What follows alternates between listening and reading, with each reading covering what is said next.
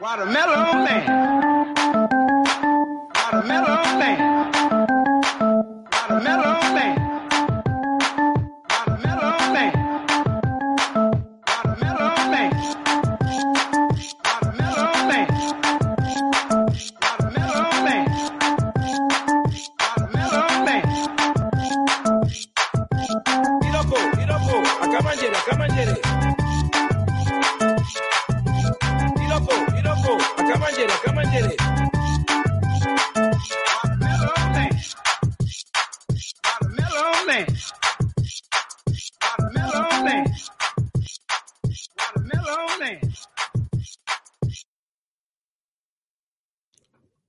Soy Mayón y hoy, 9 de julio de 2020, os traemos el capítulo 133 de los hangouts de wintables.info.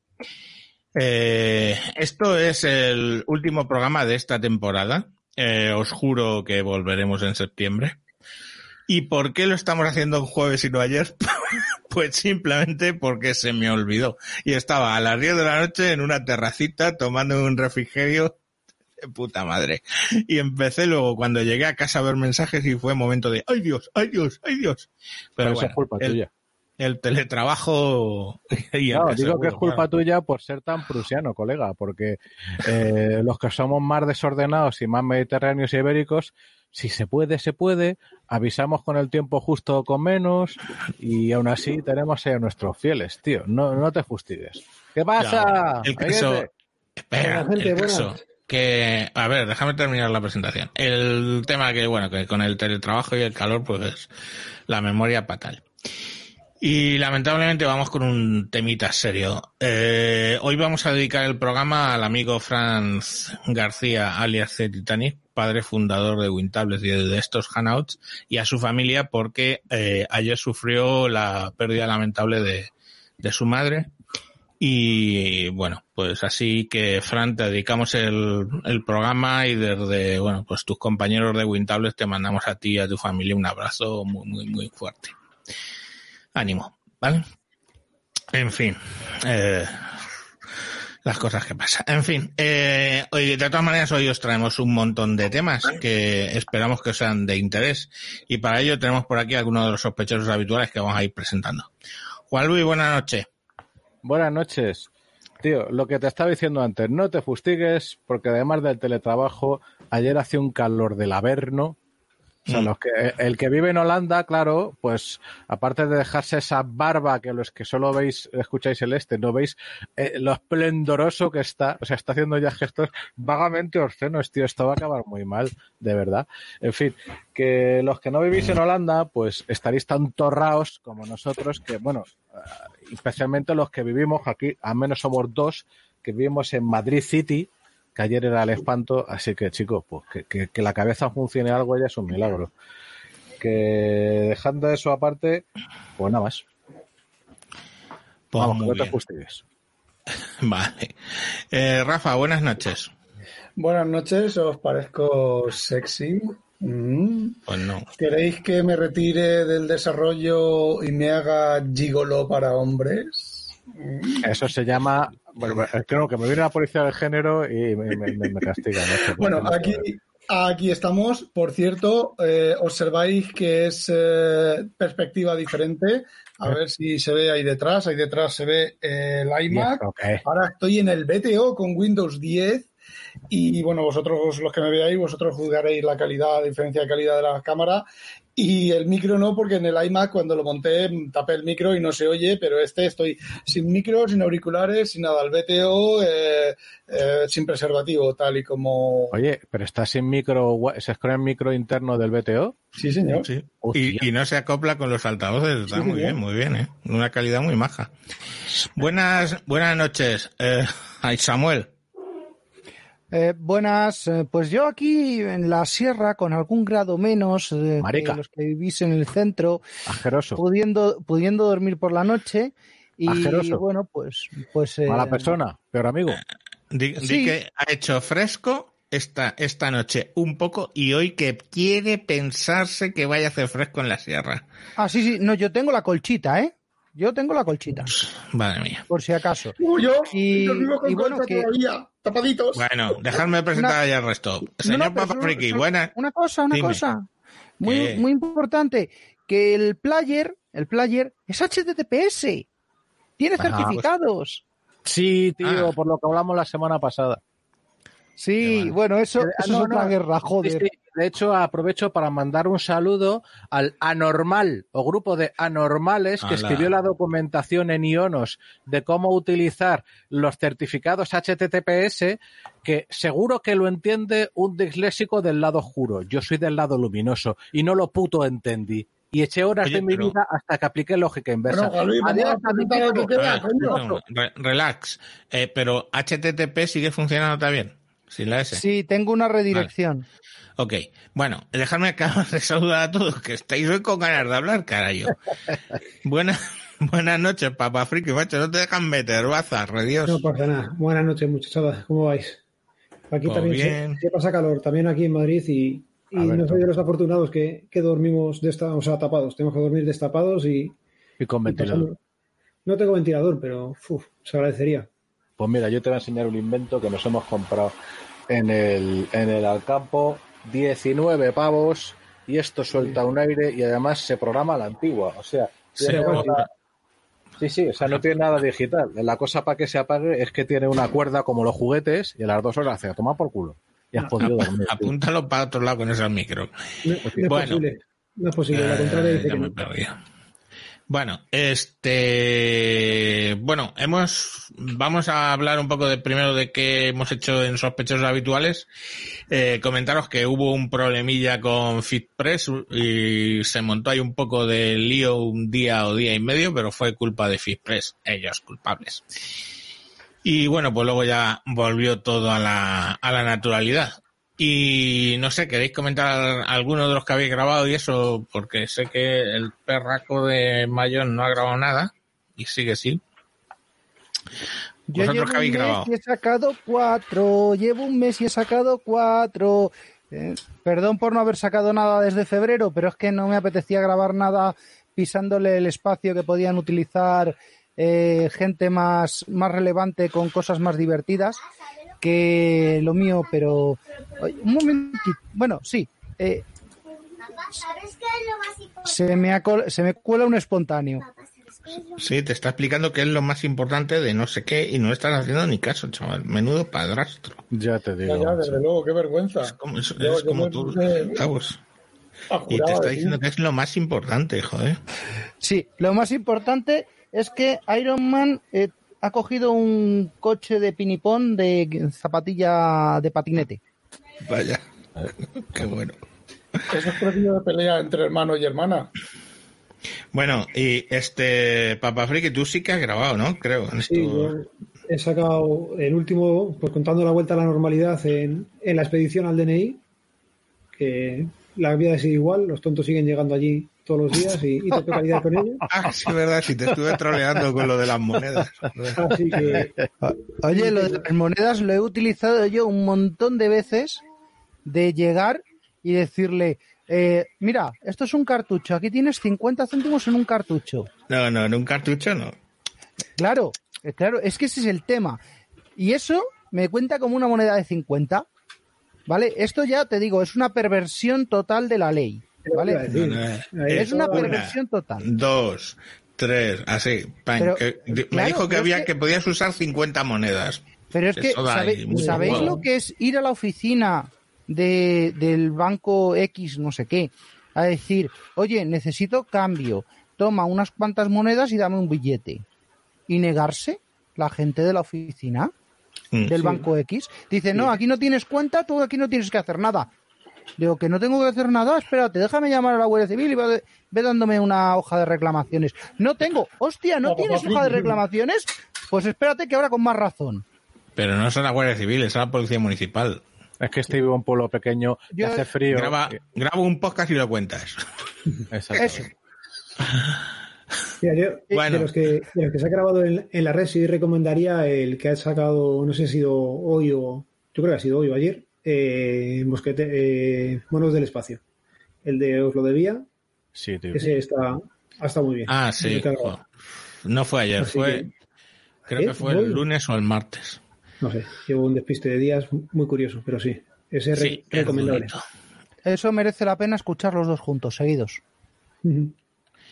Bueno, bueno, pues Yo, vale, sí. se- Ah, por perdona, señalar- sí, es verdad, tú, tú has Sí, comentado. vamos, que tenemos.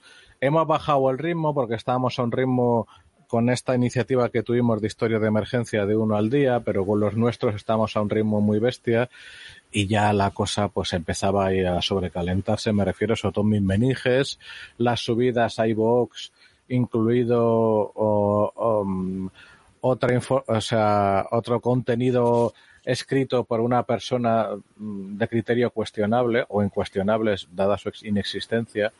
Eh, Desde aquí saludos, amigo. Y bueno, pues de- dicho eso, aparte de las noticias, pues que al final la peña nos las reclama. Ha sido además algo brutal, porque esta vez hemos, ya no, no nos cabía la noticia en un solo programa, entonces hemos hecho cinco horas de noticias aéreas y navales y tres y media de terrestres, que, que, que al final ha sido como una, una epopeya y tal, ¿no? Como el Gilgamesh, pero con industria de defensa. Y dejando eso aparte, recomendaros dos programitas cortos. Uno de ellos es un programa doble, uno sobre un ejercicio teórico de un ingeniero sobre aviones de ala fija en el Juan Carlos I, de eso cómo funcionaría y tal, y otro eh, otro ingeniero, en este caso de Airbus, hablando de los grandes proyectos y los grandes contratistas y dando su punto de vista con una honestidad que no es porque sea amigo mío, que también, eh, sino porque, mm, vamos, no, no vino a, a vendernos una píldora que no o sea, una, una esta que él no tenía que vender. Así que muy bien. Y por último, recomendaros pues una lista de preguntas que le pasamos al general Martín Lón, que está aquí exiliado en España desde Venezuela, sobre temas aéreos, política, ya sabéis que verboten.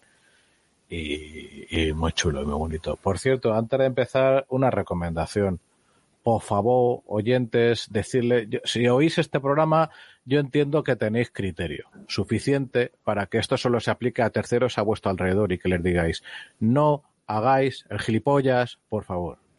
Porque los casos de corona se empiezan a subir otra vez. De momento, los madrileños que tenemos la culpa de toito todo, pues vamos muy poco, pero hay ciertas partes de España que van como un cohete, porque la peña ya ha hecho el idiota, sobre todo los jóvenes, que yo lo entiendo, aunque parezca mentira, ha sido joven y tiene ganas de farra y de las movidas y que tal y que pascual.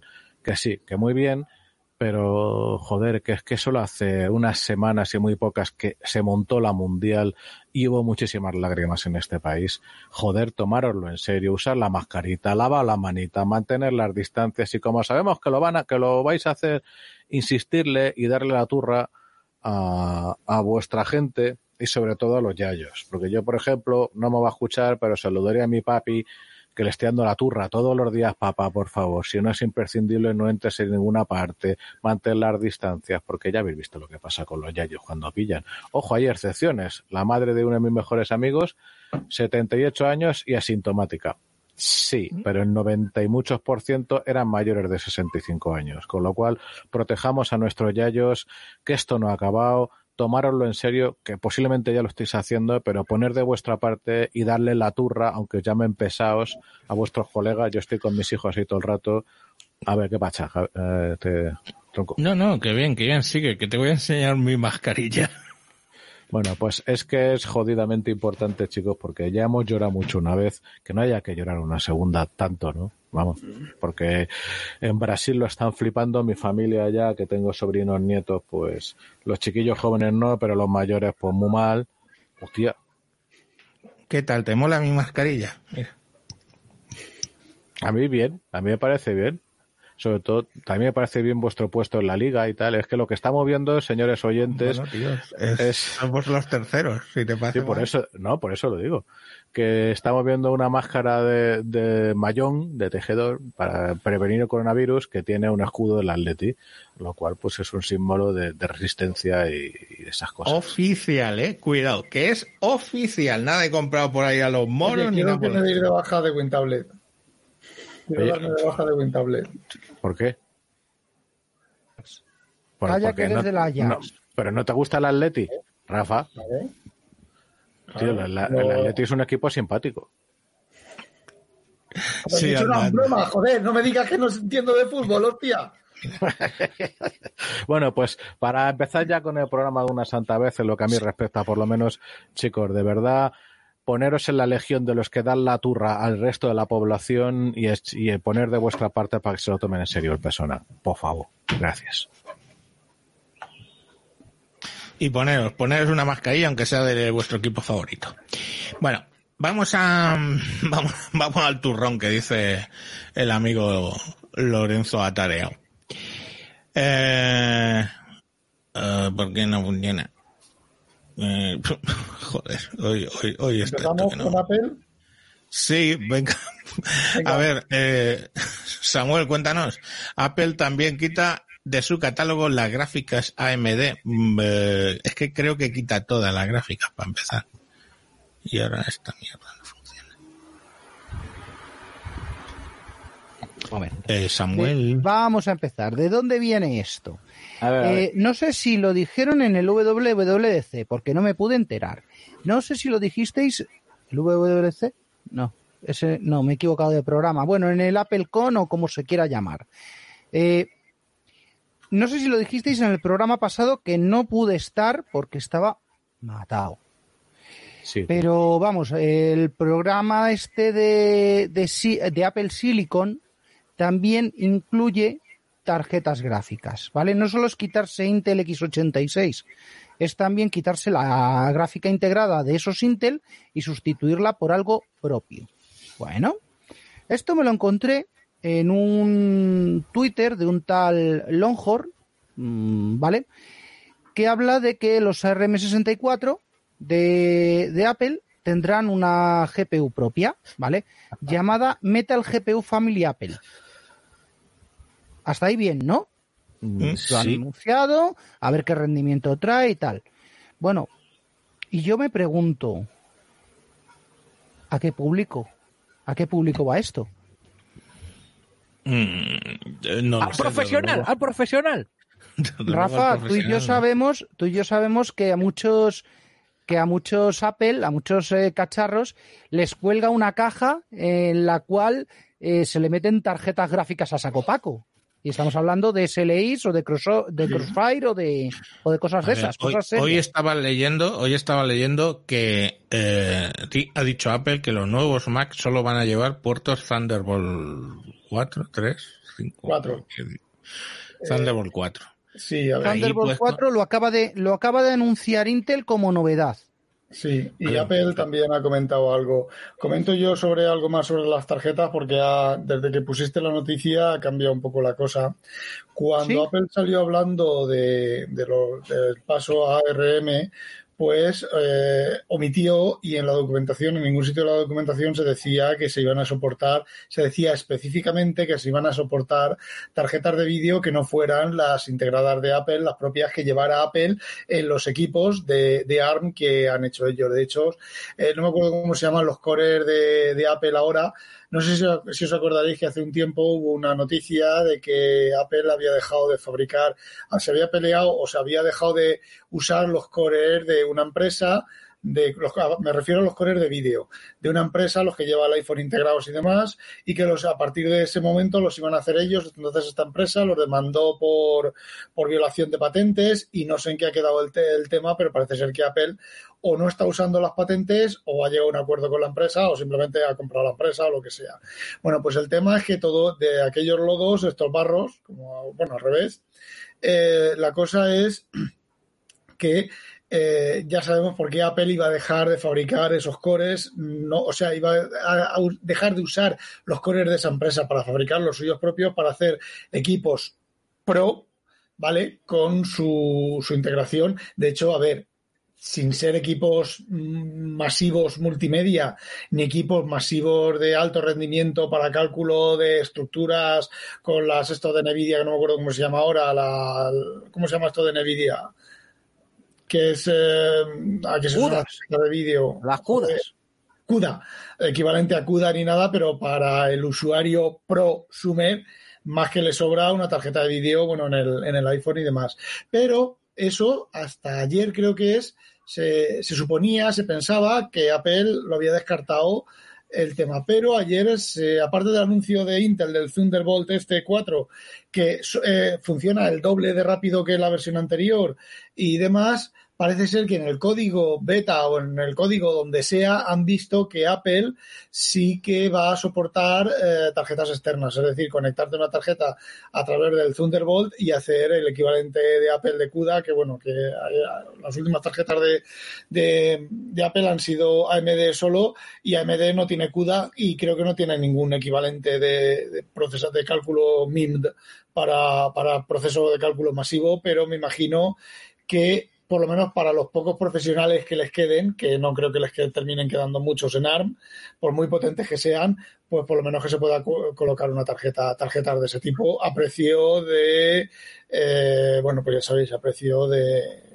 de- de unicornio. Pero aguarda, yo tengo ahí una duda. ¿No se le puede, no se puede emplear Thunderbolt 4 cuando salga con o sin polvo de unicornio para colocar una tarjeta externa, tío? Si no está soportada por Apple, ¿no? Esa, La madre- la es, los esa es la novedad. Y eso es lo que me faltaba a mí en mi noticia. Eh, porque las dudas es, eh, vamos a quitar de en medio todas las tarjetas de AMD que tiene soportadas a día de hoy y demás historias. Eso por un lado. Por otro lado, el, los CUDA de AMD y los CUDA de Intel se basan en una cosa llamada OpenCL. De ¿Vale? Intel. Open Compute, no sé qué, no sé cuántos. Sí, OpenCL. ¿Vale? Sí, efectivamente, efectivamente no puedes utilizar eh, como núcleos de cómputo independientes el OpenCL porque es un coprocesador. ¿Vale? Un coprocesador o 512. ¿Ya? Ya, ¿vale? ya pero, está, claro. pero bueno, esa es la historia. Y la, y la- y la idea es, eh, bueno, ¿qué va a pasar? Faltaba, faltaba ese pequeño aliño del Thunderbolt 4 para ver lo que iba a pasar con eh, las nuevas eh, con las nuevas especificaciones de, de gráficas para RM. Con lo cual, mira, ya ha quedado disuelta mi duda. Pero, oye, ¿y alguien ha pensado en cómo se llama este en, en el Hackintosh de, de Moisés? ¿O tuyo? Eh, Ah, olvídate, olvídate. Pero A para ver, mientras, Van a mientras desaparecer Apple- los Hackintosh, ¿eh? Claro. Oh, sí. Mientras Apple siga soportando Intel, que han dicho que van a soportarlo durante muchos años, si seguimos la lógica de Apple, de esto creo que se lo, se lo he oído yo a, no me acuerdo cómo se llama, eh, este de, de, de desarrollar con, con, no me acuerdo cómo se llama, el- es un desarrollador muy famoso de Apple español, ¿vale? De los Sí, al de. Apple Coding, sí. Apple, Apple Coding, exacto. Si Apple va a seguir sacando x86 hasta 2021, eh, se supone que el soporte mínimo de 5 años va a ser hasta 2026. Ese equipo que saquen eh, eh, x86 en 2021 va a tener soporte hasta 2026. Oficialmente, extraoficialmente son 8 años, unos 8 años los que soporta cada, cada equipo. Pues eh, se supone que hasta el 2030 por lo menos podrás seguir utilizando equipos Intel y el equivalente Hackintosh, pero en el momento en que dejen de dar soporte y en el momento en el que el, el, el, el macOS, el que sea, el macOS 67, eh, deje de llevar eh, el soporte para, para x86, pues hasta ese día tú podrás tener, es igual, mi jefe tiene un, un G3, creo no, tiene un Mac Pro, pero de estos que llevaban los, los, procesadores de Motorola, que la última vez que lo usé, pues sí, sí, lo tiene y lo tiene en marcha, ¿vale? Pero eso es la risa, conectarte a Internet a eso. Eh, las páginas web que funcionan, las que funcionan, eh, bueno, pues te puedes ir a dormir y vuelves y se ha cargado el texto. Solamente falta cargarse el CSS y las imágenes. Pero que si, si quieres seguir teniendo eso, pues seguirás teniendo un Hackintosh. Es una jugada maestra para quitarse a, a, a largo tiempo el, los Hackintosh y es otra jugada maestra, aunque el chaval este de Apple Coding dice que no, para quitarse de en medio pues las aplicaciones no autorizadas, las aplicaciones de desarrollo de terceros. No me refiero a aplicaciones de terceros pagando la cuota, siempre pagando, pagando la cuota y firmando el, los, los ejecutables, sino el que yo ahora me, me decida y haga una aplicación eh, para macOS y la ponga y pase de Apple, pase de las reglas de Apple, pase de todo lo que dice Apple, de las prácticas de Apple, y yo, pues mira, voy a hacer un KEST para controlar, yo qué sé, mi, mi, el, el- el- la cosa esta de mi mujer, ¿cómo se llama? El, esto del, de sexo. Y ya está, ya un- y, ca- y cada vez que me vaya yo así le subo y le bajo el, el- a mi esposa el, cacharrín ese que está usando. Mm, Pues todo eso, bueno, los KEST, las extensiones del kernel ya se han acabado con Catalina, pues poquito a poco, año a año, mm, eh, que es lo de siempre. Apple prefiere a un millón de users a un Pro que se le vaya a Windows, porque un Pro le compra una vez cada 10 años, se gasta así, a lo mejor se gasta 40.000 euros, y, pero mi- un millón de, de users, pues se gastan mm, 30 millones de euros en ese mismo tiempo. Yo es que no. Bueno, perdona, Didi. No, yo tengo una pregunta, como no tengo mucha idea de esto. eh, alguien que, por ejemplo, se vaya a comprar equipo ahora, ¿le conviene comprarlo o le conviene esperar a que saquen con arquitectura nueva? Pues estáis diciendo que Eh, hasta el 2028. Si ver, puede aguantar o lo aguanta o... Depende, porque si te hace falta un equipo Mac, porque tu, eco- tu ecosistema es Mac, o porque simplemente te hace falta, porque evidentemente eres un desarrollador de Mac y necesitas un Mac para desarrollar, pues vas y te lo compras. Sabes que si te lo has comprado 2020 hasta el 2025, ese Mac te va a funcionar eh, por la regla no escrita de, de Apple. También es cierto que Apple a veces pues se pasa por el forro de los cojones sus propias reglas, pero a ver, en la confianza, por lo menos hasta 2025, posiblemente hasta 2028, ese, ese Mac eh, te, te va a funcionar. Eh, si no, la primera versión de, por ejemplo, la primera versión de, del- de los MacBook Pro Retina, que es el que yo tengo del, del 2012, pues a ver, no es un equipo malo, pero no es un equipo muy bueno. Las La primeras primera- versiones del, del, Mac, del MacBook sin Pro no es un equipo malo, pero es un equipo que tiene sus, sus drawbacks, no sé cómo se dice en castellano, sus, sus compromisos, porque si no lo perfeccionas, o sea, lo tienes que sacar en un momento, decides, bueno, lo saco así y en la siguiente interacción ya, pues ya le meteré la versión 2 del, del chip este de seguridad y todo ese tipo de cosas. Entonces, no sé, hasta 2021 no creo que haya en condiciones o ARM en- decentes, el tipo de ARM que vayan a sacar, Pro, Prosumer o simplemente el Mac Pro, o sea, el MacBook sin Pro. Vamos a meter un par de preguntas que tenemos por aquí. A ver, dice Diego G. ¿Y Thunderbolt va a funcionar bien sobre ARM?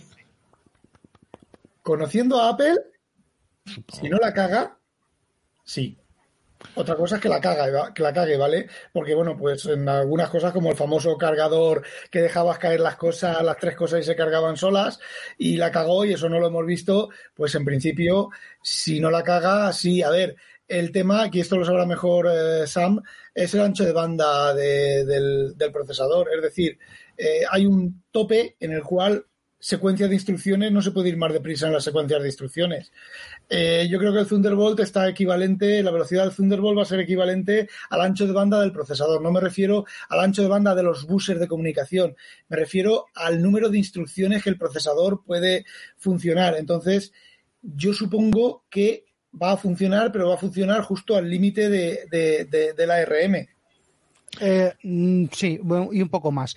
El Thunderbolt 4 promete un PCI 32, un PCI Express por 32 o tal, 32 líneas, que ninguna RM tiene todavía. Mira, Hardware Adictor nos manda la respuesta rápida, según él. Dice, la tecnología se va a tener que adaptar a ARM y no a ARM a la tecnología. Esa es la respuesta rápida. Eso es cierto. Sí. Bueno, otra, Ya, pero otra cuestión. una cosa, Ah, perdona. No. Esto, si eh, ya de momento seguimos con que las capacidades de emulación y virtualización del nuevo ARM o hay un sorpresón o van a suponer un salto atrás, yo te entendí bien, Rafa, respecto a X86 por una parte y por otra parte, efectivamente no hay nada parecido a una gráfica, pues para el que quiera jugar, quiera jugar, el que quiera editar, quiera editar y el que quiera hacer cosas de computación, pues compute, como me gusta decir computar.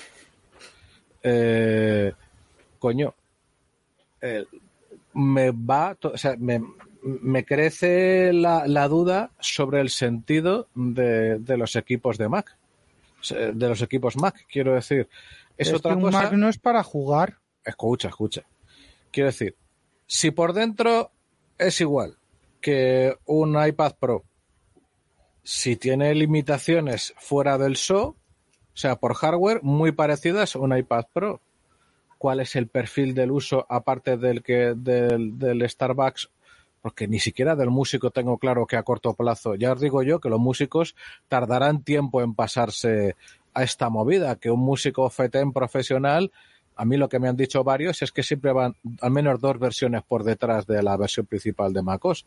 En otras palabras, eh, que, que chico, que el perfil del profesional son demasiadas cosas que pierde a cambio de seguir con Mac. Si no desarrollan Eh, para Mac, no lo entiendo. Él dice hardware adictor es para otros usos y otras necesidades, menos potencia y más eficaz, eficiencia. De todas perdón. De todas maneras, Mm. un segundo. No sabemos, no sabemos qué va a sacar Apple. Lo que ha hecho Apple ha sido, ha cogido el micro del iPad Pro, lo ha puesto en un, en un Mac, un Mac mini y toda la demostración y todas las cosas con los trucos que hayan implementado para, para que no parezca que tenga enganchones y demás, lo han sacado. Los, cuando empezaron a distribuir ese equipo para los desarrolladores, los rendimientos eran bastante, bastante buenos, pero es que ese no va a ser el micro que va a sacar para los, los, los eh, macOS. Va a sacar No, un a micro más moderno. Entonces, hasta que no lo saquen, no lo sabemos. Evidentemente no va a ser equivalente a un Xeon, pero a lo mejor sí que va a ser equivalente a un i5 de gama media que va a poder hacer todas las cosas que la señora María hace en su casa, esto que estamos haciendo ahora nosotros. Eh, eh, Devon Think, ahí lo tenía que decir, eh, grabarse su podcast, eh, yo qué sé, navegar por internet, echarse unas partidas a un juego normal, eh, no lo sabemos. Vale, Mira, pero hay una cosa muy clara. Cosas que tiene Intel ahora mismo que no va a tener ARM y para lo cual ARM, y ya lo hemos visto, llevamos tres o cuatro generaciones de iPhone viéndolos, porque en un iPhone tienes el procesador, luego tienes un coprocesador para seguridad, un coprocesador para no sé qué, un coprocesador para no sé cuántos, y vamos a volver en ARM a como estaba Intel hace ¿qué? ¿Treinta y tantos años? Que teníamos el 86, el 85, el 87 y el 89. Y cada coprocesador en una placa valía para una cosa. Bueno, pues ese, eso se va a volver a repetir. Eso es historia y se va a volver a repetir con sus beneficios y con sus errores. Bien, podemos aceptarlo. Cosas que tiene Intel ahora que no integrados en el chip que no va a tener ARM, pues por ejemplo, las instrucciones de eh, codificación de seguridad, las instrucciones de eh, No lo sabes, Sam, no lo sabes. no, lo no, sabes, es que no sabes lo que va a sacar. Vale, Es pero no te estoy hablando, te estoy hablando de a día de hoy en la especificación ARM 8.2 de, de Apple, que me la he leído. Y ARM a 8.2, eh, nos duela o no nos duela, eh, es eh, el chip más avanzado que existe en el mercado. Y se emea en la Raspberry 4. Eh, pero volvemos a lo de siempre, Sam. A ver, Apple, y con esto no, la estoy defendiendo, estoy, estoy haciéndole el, Hangout este, lo estoy haciendo con un, con un BTO, un ordenador, un portátil clónico ejecutando Windows 10. Eh, a ver, no sabemos lo que va a sacar Apple. Si el estándar 8.2 de ARM no tiene esas instrucciones, Apple tiene la tecnología y tiene la gente dentro, como en su momento la tenía Microsoft y la tenía Intel para decir, pues bien, ponemos al lado otro micro, que es lo que has dicho tú, ponemos al lado dentro del SOC, dentro de la misma pastilla, con lo cual muchos de los inconvenientes que había antes de comunicaciones, de patillas, de, de, tiempos de espera, de desincronización, porque las pistas, la distancia de las pistas y todo ese tema no, esti- no existe ahora, pues vamos a mover eso al TPM, o sea, vamos a mover eso a otro micro diferente y la, inte- la inteligencia artificial lo vamos a hacer con un chip vectorial específico para inteligencia artificial y el, el equivalente al CUDA de los cálculos vectoriales a otro chip específico para cálculos vectoriales y el procesamiento de los colores de vídeo específicamente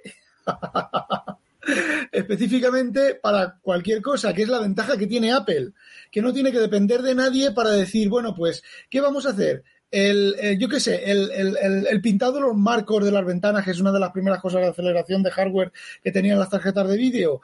Nos hacemos nosotros nuestro propio acelerador de hardware, lo quitamos del software de macOS y lo ponemos en el hardware. Y como nosotros lo hacemos todo, a la señora María, que no es a nosotros, ni a ti, ni a mí, ni a Javier, ni a nadie de los que estamos aquí, a la señora María, cuando va a Apple, quiero un portátil. Y le dice, mire señora, esto es lo último de lo último, esto es tal.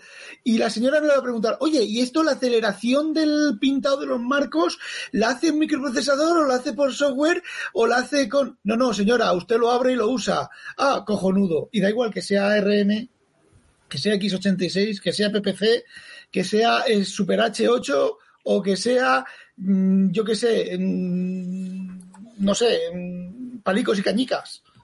¿Tú te acuerdas cuando eh, vendían, cuando venían aquellos anuncios de ordenador 486 o Pentium 100, 133 mil pesetas con aceleradora Windows? Sí, eso era. Mismo, mismo humo. Volvemos a lo mismo, lo que he dicho. Se repite la historia, con sus errores y con sus aciertos. Inconvenientes, no errores. Inconvenientes. Es no verdad. errores. Es verdad. Nunca fue un Bueno. error.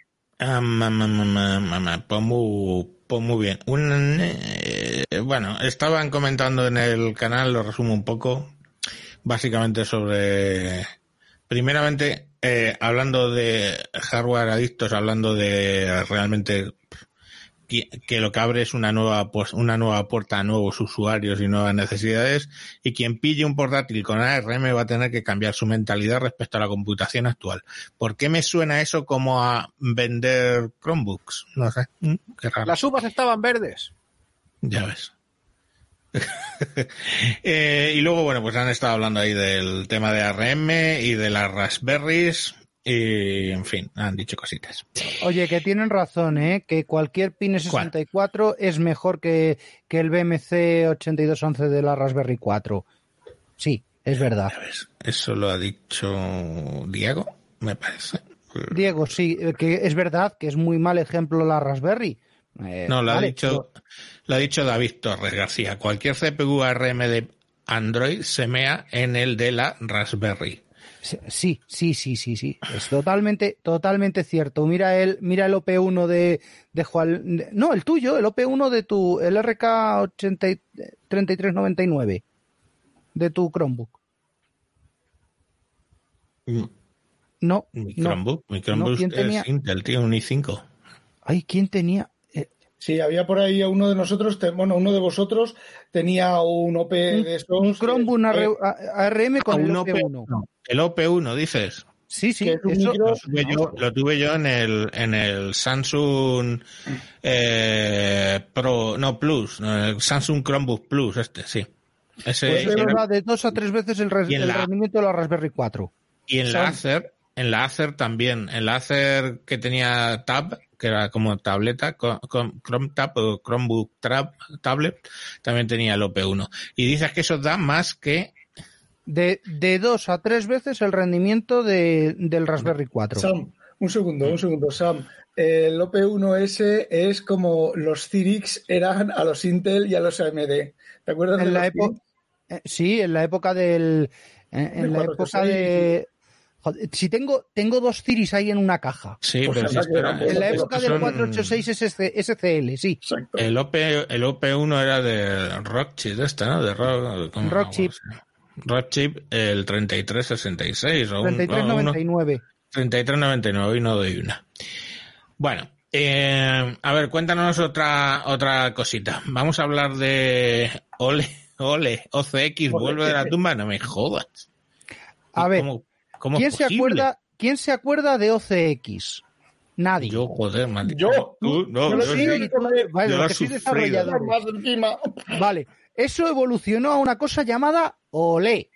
Sí. ¿vale? El Object Linking and Embedded, que llevamos utilizando 25 años, ¿vale? Que es lo de cojo un fichero, botón derecho copiar, abro Word, botón derecho pegar y ahí está incrustado el fichero. A grandes rasgos es eso. Luego Mira, abro, abro, Editor nos abro dice que era clic, el Rockchip RK3399. Vale, el OP1. Sí. Pe- Vale. Perdona, sigue. Bueno, pues eso, que cojo el fichero, hago doble clic y se me abre dentro del Word, por ejemplo, la aplicación que, que manipula ese fichero con sus menús y todo, en teoría todo muy bien integrado. En teoría. Bueno, esa integración creo que duró hasta Windows Millennium y Windows 2000, porque a partir de ahí, adiós. ¿Vale? A día de hoy creo que solamente es posible eh, cuando coges Visio, lo incrustas dentro de un Word, haces doble clic y puedes editar el Visio dentro de Word. Pero bueno, ya Y está. el Excel también dentro del Word, creo. Si no lo Y el Excel dentro de Word, sí, pero me refiero que no puedes coger un fichero que se abra eh, con, eh, con OpenOffice, eh, incrustarlo dentro No. de un correo con, no sé, qué Ya. otra aplicación, de- coger dentro de un, de- más fácil, coger y meter un 7-zip dentro de un, de un documento de, de OpenOffice. No, eso, eso, eso no va a funcionar. no. Se Bueno. podía, se podía con los programas que soportaban aquello, el, tiempo que, que duró aquello se podía, pero es que, es que, bueno, termina Sam. Vale, bueno, pues nada, que eh, ¿os acordáis de la de la triple E de, de Microsoft y de y de mm, de lo de los documentos Halloween? Hostia. Vale. Mm, ¿Qué era eso? ¿Qué era eso? Pues es eh, cogemos lo bueno, lo adaptamos, lo extendemos y de donde viene lo extinguimos. ¿Vale? Lo hablábamos hace unos días en el capítulo de los de los eh, de los formatos. Bueno, pues ahora imaginaros el formato de Google Docs y añadirle esteroides, pero a lo bruto. Aplicarlo dentro de Microsoft 365, ¿vale? Y a eso Microsoft lo llama Fluid Framework de Microsoft. Pero esta vez se ha traído un aliado muy gordo, ¿vale? Y es Apple. Y resulta que según, mm, bueno, lo tenéis ahí en el artículo de The Verge, eh, explica cómo funciona lo de lo de los documentos fluidos, eh, los contenidos fluidos, y es Sam, un segundo. ir ¿Este metiendo unas cosas dentro es de igual otras. que el género fluido? Eh, eh, sí, sí, sí, pero con tropezones. Uy. Eh, ah, tío, me estás jodiendo la noche. Joder. ¿Vale? Se supone que es el OLE, ¿vale? Es el Embedded de la nube, Ah, ¿vale? Para aplicaciones web y con todas estas historias. Eh, ¿Quién es el, el, cómo se llama esto? ¿Quién es el aliado que se han traído para que esto salga adelante? Pues Apple. ¿Por qué? Porque ya lo intentaron esto en su momento, eh, en el 2014, según dice eh, el artículo, que, que el sátiro Natillas ya intentó hacer que la colaboración eh, fuera posible dentro de Office 365, eh, no solamente con su navegador, sino con el código de Chromium. O sea, que el Chrome que tenemos ahora mismo, el Chrome, perdón, el Chromium Edge que tenemos ahora mismo, no es un invento reciente. O sea, que ya venían rumiándoselo hace tiempo. ¿Vale? Y no sé, es que es que no sé qué más, porque luego empieza a desvariar un poco el, el tío este, habla de Steve Luco, que es el desarrollador de, de TypeScript y demás historia, Dan Costanero, y empiezan a, a desvariar ya estos dos diciendo que, eh, hostia, es que tenemos 140 empleados trabajando en esto y hay mucho interés y tal. Mira, hasta hace, no sé, hasta hace un mes es la primera vez que lo, que lo he oído que iban a hacer una modificación de este calado en el, en el estándar OLE. ¿Vale? Porque queramos que no, es un estándar y se comió al resto de, de los estándares. Y os habéis quedado como estaba. No. Gracias. Esperaba eso. Eh, campana y se acabó. Siguiente noticia. No, si, hombre. queréis, cuento yo, si queréis cuento yo alguna, algo más de eso, un poco. Cuenta, de cuenta. A ver, yo cuando empezó el, el OLE lo presentaron como, como el no va más, lo que pasa es que aquello requería memoria que te cagas porque era meter una aplicación dentro de otra en un espacio restringido, de direcciones restringido. Y luego encima, eso había que hacerlo, solo se podía hacer con C, luego sacaron una extensión de Visual Basic, pero ya con- cuando eran OCX, ya no eran, ahora explico un poco la historia de eso, eh, y había que me, hacerlo no me pises el podcast. Que eso lo tengo yo para contar. Vale. Ah, bueno, venga, déjale. Había que hacerlo, vale, no te piso el podcast, solamente cuento el, esto, la anécdota esta. Y había que hacerlo solamente en C y C++, bueno, C++ porque era uno, era, era, yo creo que eran las primeras, los primeros estándares que se, que solo eran en C++ de Microsoft y no C. Eh, entonces, había que hacer ahí unos pitotes, el I unknown, el I desconocido, te traía la interfaz, que había que programarla con, que había que definirla con un lenguaje que ahora no me acuerdo cómo se llama, pasarlo por un procesador, el procesador te generaba un, otro, otros ficheros que tú tenías que leer y luego ya salió, salió, creo que lo hizo Microsoft, salió una herramienta que a partir del, del, del lenguaje este que definía el tal, te generaba las clases de C++, pero te generaba miles y miles y miles de clases, que aquello era un chocho infumable, aquello no se podía, y luego Borland sacó una extensión que lo simplificaba mucho y luego ya aquello pues se fue a, bueno, evolucionó a lo que no quiero contar porque ya lo va a contar Sam en su... en No, su- pero va, cuéntalo. Yo, yo me quedo, yo me quedo en la evolución de de mm, de DD a a OLE y de OLE a, a OCX. Me quedo ahí. DD, DD lo que era es OCX, o sea, OLE es la siguiente evolución a DD. Lo que pasa Claro, es que era muy Hago toda la evolución.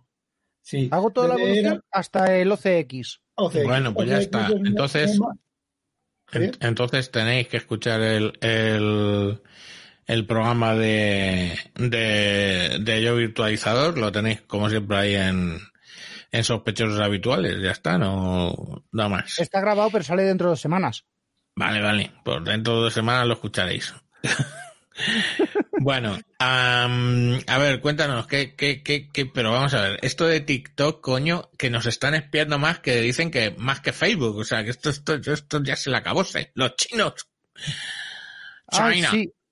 Otra cosa, eso es otra cosa. Yo es que, yo es que no paro de leer Twitter. Entonces me he encontrado con eh, Dan o, ¿vale? Un ucraniano que se ha dedicado a descompilar en el código de TikTok, hacerle ingeniería inversa al protocolo y, y bueno, eh, tiene, tiene más trampas que una película de chinos. Nunca mejor dicho. ¿Vale? Entonces, eh, estamos hablando de que en una aplicación. Oye, Rafa, solo una cosita. ¿Puede haber polimorfismo de, de código en una aplicación o fu- ofuscación por polimorfismo en una aplicación? ¿O es que lo he entendido yo mal? Eh, Porque es lo que ver, dice. Es lo que dice. Que tú intentas descompilar y la aplicación se defiende, como los virus de los 90. Sí, eso sí. Eso Bueno, sí, eso es tú puedes- normal. Tú puedes instalar en, a ver, cuando tú haces, ejecutas, pones un punto de interrupción, una int 3 creo que es, en, en Intel, eh, tú puedes instalar un vector en, el, en la aplicación o en el sistema operativo. Cuando tú lanzas la aplicación, ya depende de permisos, depende de muchas cosas. Tú puedes instalar un vector de un vector, puedes, puedes hacer dos cosas, o instalar un trap que cuando se dispare la interrupción 3, no se dispare la interrupción 3, la interrupción del debugger, sino que se dispare la tuya, por eso se llama trap. Y entonces IRQ, IRQ2 en, en X86, Ya, no pero lo estamos sé. hablando de ARM. ya no, bueno, yo lo sé de Intel porque yo esto, lo- en mis tiempos jóvenes, pues los, Coño, lo y estudiaba yo- y lo, y lo sabía. Entonces tú puedes hacer ese trap en lugar de dispararse la, la- la interrupción. ¿Por qué? ¿Por qué se hace esto? Porque los debuggers, eh, cuando tú empiezas a poner puntos de interrupción, interrupción, interrupción, interrupción, interrupción en tu programa, el sistema de debugger solamente tiene uno, dos, tres puntos de interrupción, no tiene más, la electrónica, el procesador. Entonces, ¿qué es lo que ocurre? Cuando mm, se va a producir un punto de interrupción, se dispara esa pre interrupción y entonces lo que ocurre es que el sistema inteligente coloca los siguientes puntos de interrupción en la ejecución del código para que tú, que has puesto 20 puntos de interrupción, parezca que tienes 20 aunque realmente tienes 3. ¿Qué es lo que ocurre en las aplicaciones que se defienden? Instalan ese vector y entonces se defienden de el punto de interrupción y miran a ver si estás debajo de un debugger y entonces pues cambian el código o, o modifican el código. Y la otra, la otra opción es bloquear eh, el, la- el desblo- o sea, eh, decirle al sistema que no acepte eh, puntos de interrupción. Pero aún así, cuando tú estás, y esto es una cosa que el OliDBG, que es un debugger mierdoso de la época de Windows 95, eh, el OliDBG mm, de- depuraba en, tiempo de ejecución, lo que hacía era simulaba la ejecución de las instrucciones porque había partes del código que eh, había partes del código que cambiaba polimórficamente, sí, efectivamente, ahora me he acordado, cambiaba polimórficamente, entonces, conforme se estaba ejecutando, había partes del código que dependiendo en qué parte, en qué espacio de direcciones, ese código modificaba otro código que se iba a ejecutar después, que por cierto, es la manera que tenían los rusos de desarrollar máquinas de estados. En el, el sistema americano de máquinas de estado, que es el que solemos utilizar todos, que es eh, eh, estás ejecutando código, un bloque de código, vuelves al sistema, ejecutas otro bloque de código. No, los rusos hacían otra cosa. Los rusos ejecutaban un bloque de código que instalaba el siguiente bloque de código y saltaba al siguiente bloque de código. Pues eh, te puedes defender de la depuración más o menos de esa manera. Eh, sí, vamos, es complicado, es muy complicado, es, pero lo puedes hacer, no sé, es posible que lo lleve. Pero, pero, a ver, mira, según el tío este, eh, dicen que utilizan un API que permite toda la información del hardware del teléfono. O sea, CPU, eh, todos los identificadores de hardware, las dimensiones de la pantalla, el DPI, el uso de la memoria, el espacio en disco, las otras aplicaciones que hayas instalado, incluso las que has borrado, ¿eh? te, lo, te, lo, te, las, te las recupera. Eh, tremendo. Eh, todo lo relativo en- a la red, o sea, IP, ¿En ¿Cómo se llama esto? En- router, tu Mac, tu Mac en Wi-Fi, el access point, todo. Si lo tienes ruteado o no, incluso eh, en algunas variantes eh, un GPS que te, te está haciendo ping cada, cada 30 segundos de tu localización. Y luego hay un proxy que instalan para el tema de transcoding, pero bueno, tampoco explica muy bien qué, pero dice que lógicamente eso tiene una autentificación nula, con lo cual pues puede ser abusado tranquilamente. Entonces, toda esa información, toda esa información y alguna cosa más que luego sugiere más adelante, eh, eso se lo está mandando ahí a los chinitos eh, de fábula, además, para todos. Y dice Antonio, qué raro, los chinos en otro fregado de hacer, de hacer el mal. Sí, sí, habla, habla de, bueno, primero, eh, todos estos permisos los tiene porque eh, pide, cuando lo instalas, pide el permiso de acceso a almacenamiento, perdón, sí, permiso de almacenamiento protegido, ¿vale? Es un permiso especial de Android que pide muchas aplicaciones, pero esta encima lo usa, ¿vale? Porque Android tiene una especie de registro de lo que vas quitando y poniendo. No solamente lo que tenga registrada la cuenta, eh, sino que eh, tú quitas y pones y en un directorio, en, en barra emulated barra cero barra android barra data, ahí están todos los registros de todas las aplicaciones que se han eh, puesto y quitado, aunque las, las hayas borrado. Hasta que no se hace un white del almacenamiento no se elimina eso. Pero fíjate la movida que están liando, que es decir, eh, Estados Unidos planteándose en estos momentos, tal cual, si, si banea la aplicación. India ya la ha baneado. Hong India ha Kong baneado eso y otras 59. Y Hong Kong que está eh, por banearla también. Y, y, claro, sobre todo Estados Unidos. Y hay Vale. una investigación en marcha para eh, determinar si eh, si se ha estado abusando de, de la información de del vamos de la privacidad de, de niños y tal. O sea, Estados Unidos ya ha entrado a soltar a los perros de la guerra. Y, Rusia, ta- y Rusia. Rusia también anda detrás de esto. Eh, porque es que esto está muy bien en lo que hay en Twitter, pero lo que hay en Reddit es todavía más jugoso. Mm. ¿Vale? Porque ya en Reddit es donde empieza rasa a, a sacar toda la información, ¿vale? Eh, tienes el, el enlace, eh, dos tweets más abajo en el, en el enlace, por si lo quieres publicar, ¿vale? Ya, ya. Eh, si lo habías puesto en el guion, ¿no? Yo creo. Sí, sí, está en el guion, tú abres el tweet y del tweet te vas dos para abajo y ahí tienes el link de Reddit, ¿vale? Y ah, Rafa, OLLVM es el, no sé si es el compilador o el linkador lo que utilizan para, para esto. Es un fork de ese compilador. Así Ah, que para que veas. LLVM. Sí, bueno, pero eso, el compilador, a Ahora, ver, los compiladores de, de C++, los de los otros compiladores no, pero los de C++, eh, puedes hacer, a ver, cuando tú instalas y compilas, estás compilando con el mapa del linker y el mapa de vectores y de interrupciones eh, estándar. Pero tú todo eso, todos son ficheros de configuración que tú los puedes redefinir, los puedes cambiar. De hecho, cuando programas hardware, lo primero que te tienes que hacer es el mapa del linker.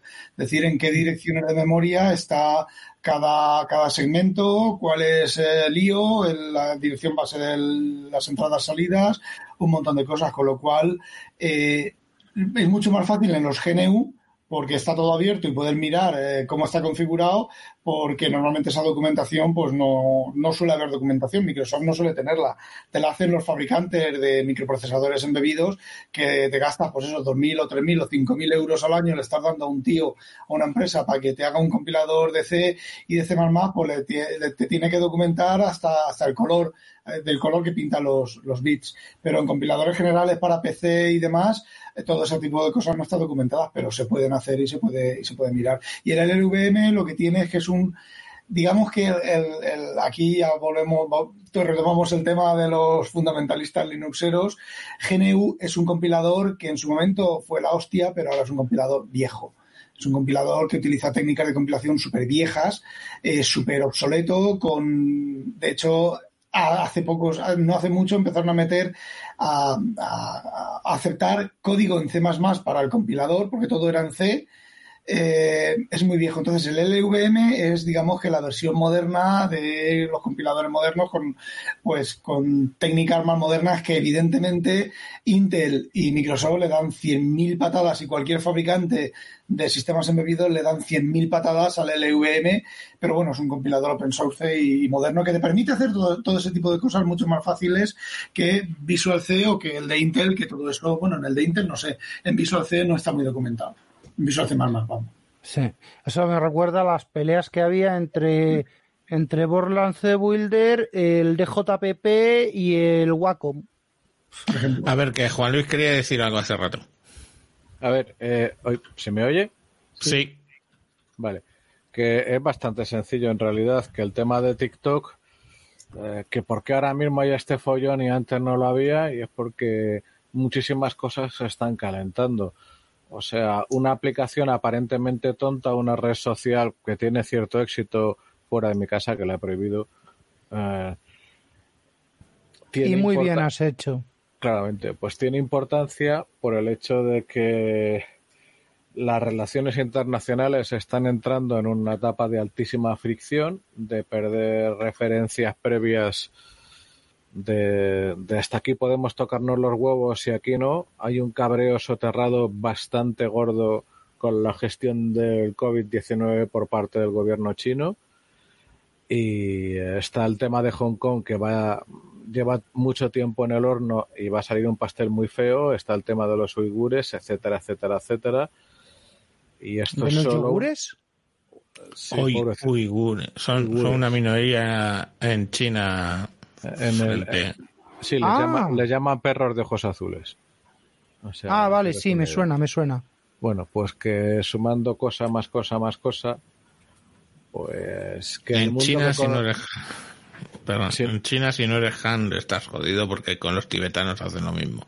Ya te digo, pero lo que pasa es que hasta hace poquito, pues todo a las poblaciones occidentales nos mesmerizaban con conflictos de segunda categoría que afectan a territorios muy chiquititos y a pocos miles de personas, y bueno, eh, unos muy pocos millones de personas, mientras que China hacía lo que le apetecía en ciertos sitios, lo digo, los uigures no es de hoy y lo de em, lo de Tíbet ni remotamente tampoco. Y bueno, pues, ¿qué queréis que os diga? En resumidas cuentas, que el mundo de seguridades ficticias en el que vivíamos, pues está dejando paso a algo muy distinto. En este aspecto es de agradecer, porque vaya, que algo chino de repente pues gobiernos de medio mundo digan hasta aquí y lo pongan sobre la mesa, pues indica que ya no todo vale. A mí particularmente es un tema que me ha satisfecho mucho y no porque obviamente tengan nada en contra del país en sí. Hay que ser un anormal y un imbécil para tener algo en contra de un país que no sea Bélgica. Sin embargo,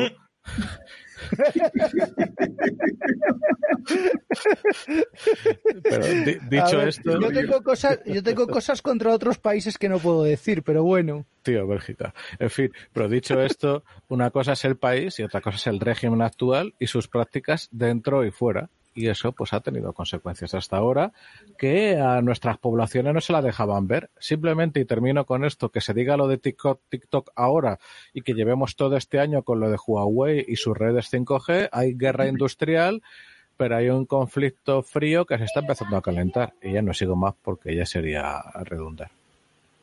Es lo que iba a, iba a preguntar yo. En principio, no estás pidiendo mucho más que otras aplicaciones que se han dicho ya que miraban lo mismo, ¿verdad? No, no, Dicen que, dice que algún aspecto sí, ¿eh? que algún aspecto es muy salvaje. Pero que es que bastante más salvaje que Facebook. pero a lo mejor todavía nos han, no nos han puesto a investigar o, o no se sabe, pero yo creo que Eh, son igual que, que otras. Eh, te- hay, hay cosas, hay cosas más feas, ¿vale? Porque tirando, tirando más allá en el, en el hilo de Reddit, en el hilo de Twitter, eh, ves cómo es posible que adultos de 40, 50 años estén mirando vídeos de niños de 8 o 10 años. Ah, bueno. ¿Vale? y es algo que no quería remover, pero pasa. Yo ahí no entro, es que claro. Pasa ahí, pasa en mm, YouTube, O sea, pasa no sé hasta qué punto los oyentes están familiarizados con los vídeos de TikTok, pero los vídeos de TikTok, si hablamos de el mm, vídeo medio, son chicas de entre 13 y 16 bailando mm, generalmente en, o sea, ponen una canción de fondo y bailan, y bailan, digamos, exóticamente, claro. Eso es Disneylandia para los pedófilos, o sea, es así, no hay más. Lo podemos eh, pintar de colorines si queréis. Entonces, Bueno, que entiendo que ese que es el motivo, Rusia. ese es el motivo por el que Juan Luis les prohíbe a sus hijos entrar. Que es el motivo por el que yo prohibí a los míos. Entonces, Es el motivo la- principal, pero también el tema de lo que estaba leyendo un tiempo a esta parte, ya antes de la noticia que ha saltado, del descontrol de TikTok.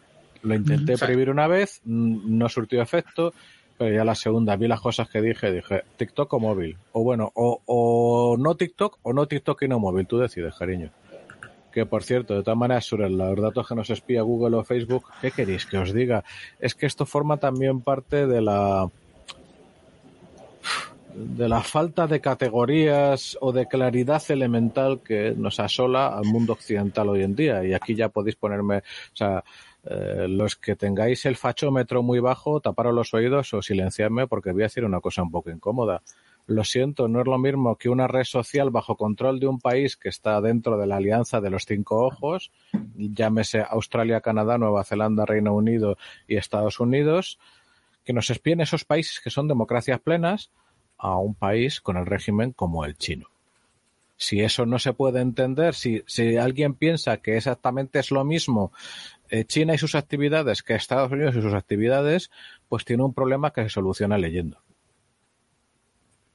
Yo eh, a mi a mi Xiaomi lo que tengo que añadir es que eh, eh, no secundó del todo estas palabras que puede estar escuchando el gran líder Xi Jinping que nos lleva hasta el sol naciente más mm, potente.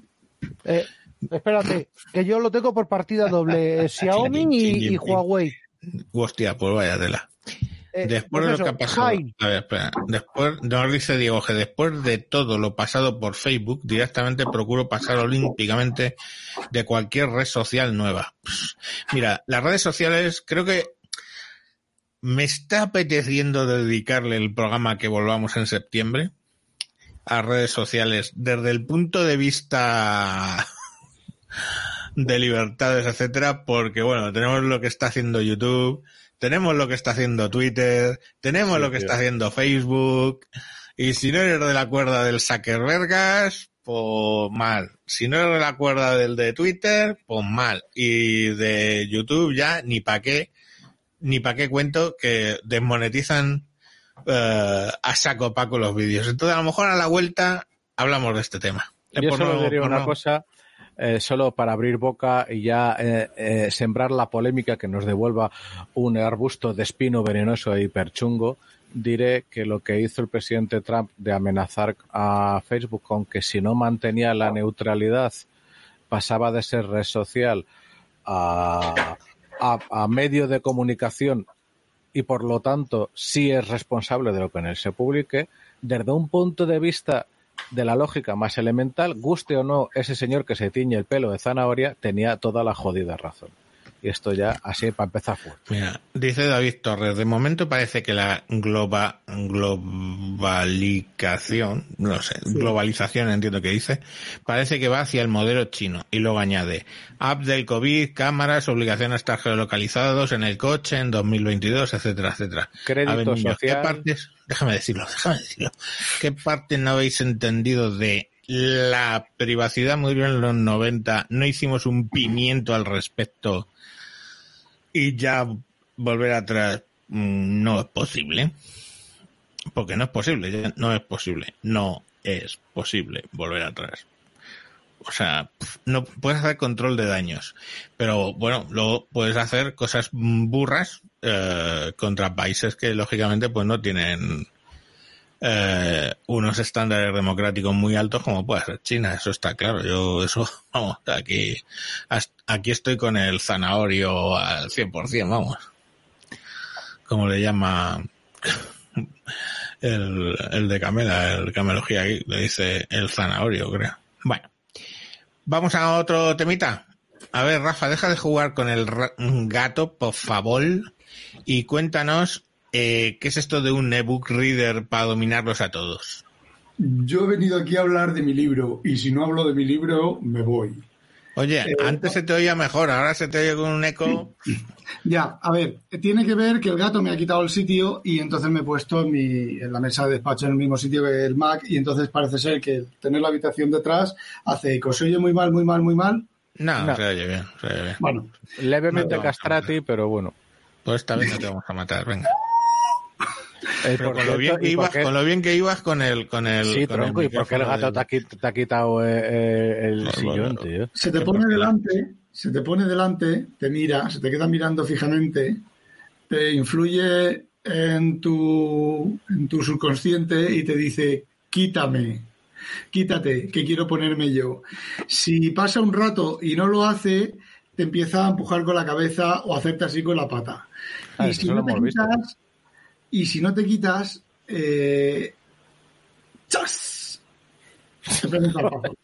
Hay que joder, venga. El sillón es suyo, no es tuyo. No te enteras. Cuéntanos de, de Bueno. ebook readers, a ver. Bueno, el tema es que, como sabéis, yo soy un culo bastante inquieto con el tema de leer PDFs, de anotar PDFs, de consultar cosas en los ebooks y tener todo, toda la referencia en mi esto. Entonces, eh, eso por un lado. Por el otro lado, tenemos el, tengo el problema de la tinta electrónica, ¿vale? Que por mucho que digáis que es mejor y que tal y que cual, no es cierto. No, dilo, dilo, Sam, di. Eh, no, que a esta pregunta voy yo luego. Ah, vale. Eh, entonces, pues la tinta electrónica, cuando esta pantalla que estoy mirando yo, son electrones que salen de la pantalla. De hecho, es una pantalla OLED, con lo cual eh, salen de la pantalla, no salen de una iluminación trasera. Cuando tú tienes un ebook con iluminación que le da la iluminación y rebota, rebota y salen los electrones exactamente igual de la pantalla.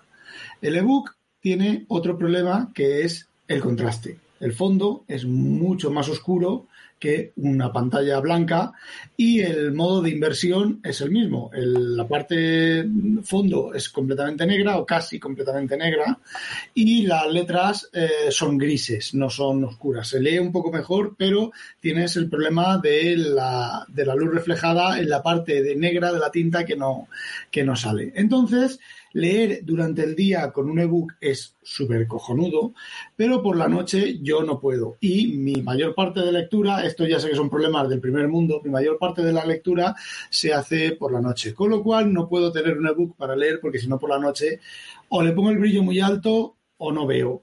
O, o me molesta muchísimo. Entonces, ¿qué es lo que hago? Tengo el- la, la S6 y el teléfono para leer por la noche, que es pantalla OLED, el fondo es negro y no emite nada, solo emiten las letras y las puedes poner en tono verdoso, en tono marroncín o algo así, con lo cual te molesta bastante menos. Entonces yo me dije, ¿qué puto programa funciona en tinta electrónica, funciona en ordenadores, funciona en, en- en todos los sitios? Tiene que haber un programa. El más cercano es la aplicación de Kindle, pero necesitas un Kindle, ¿vale? Y necesitas el formato propietario de Kindle.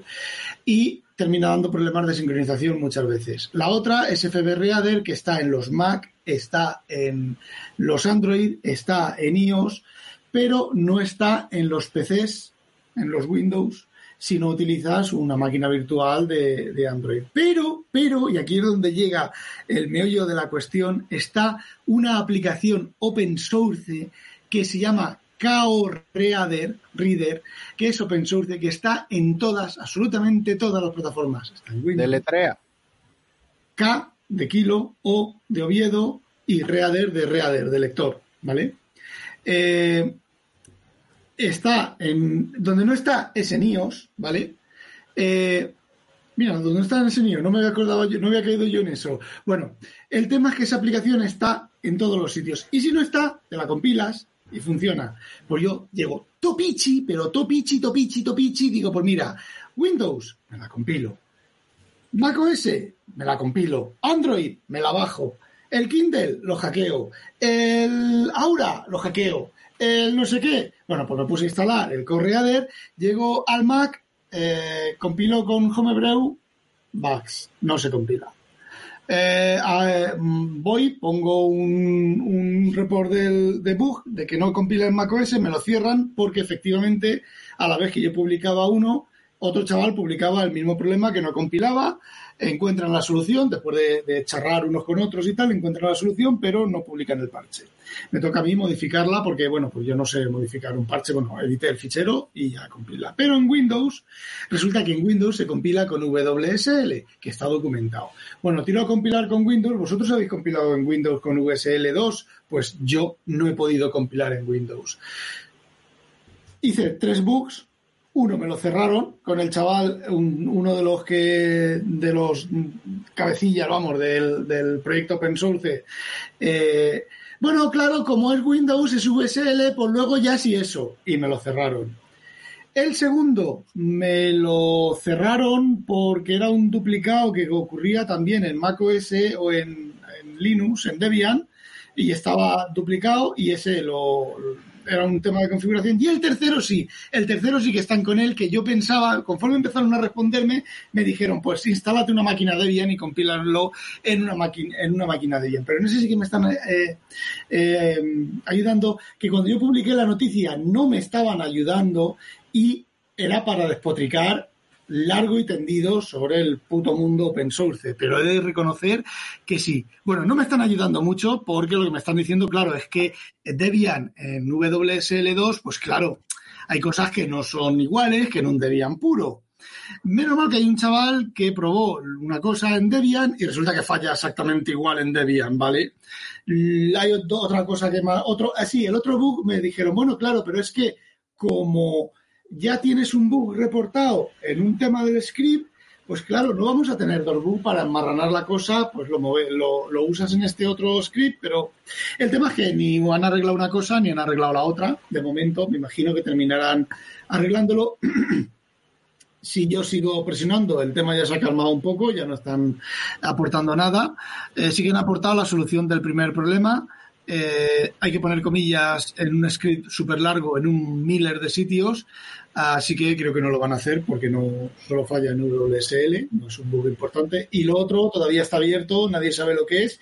Yo una de las veces, una de las veces que lancé el proceso de compilación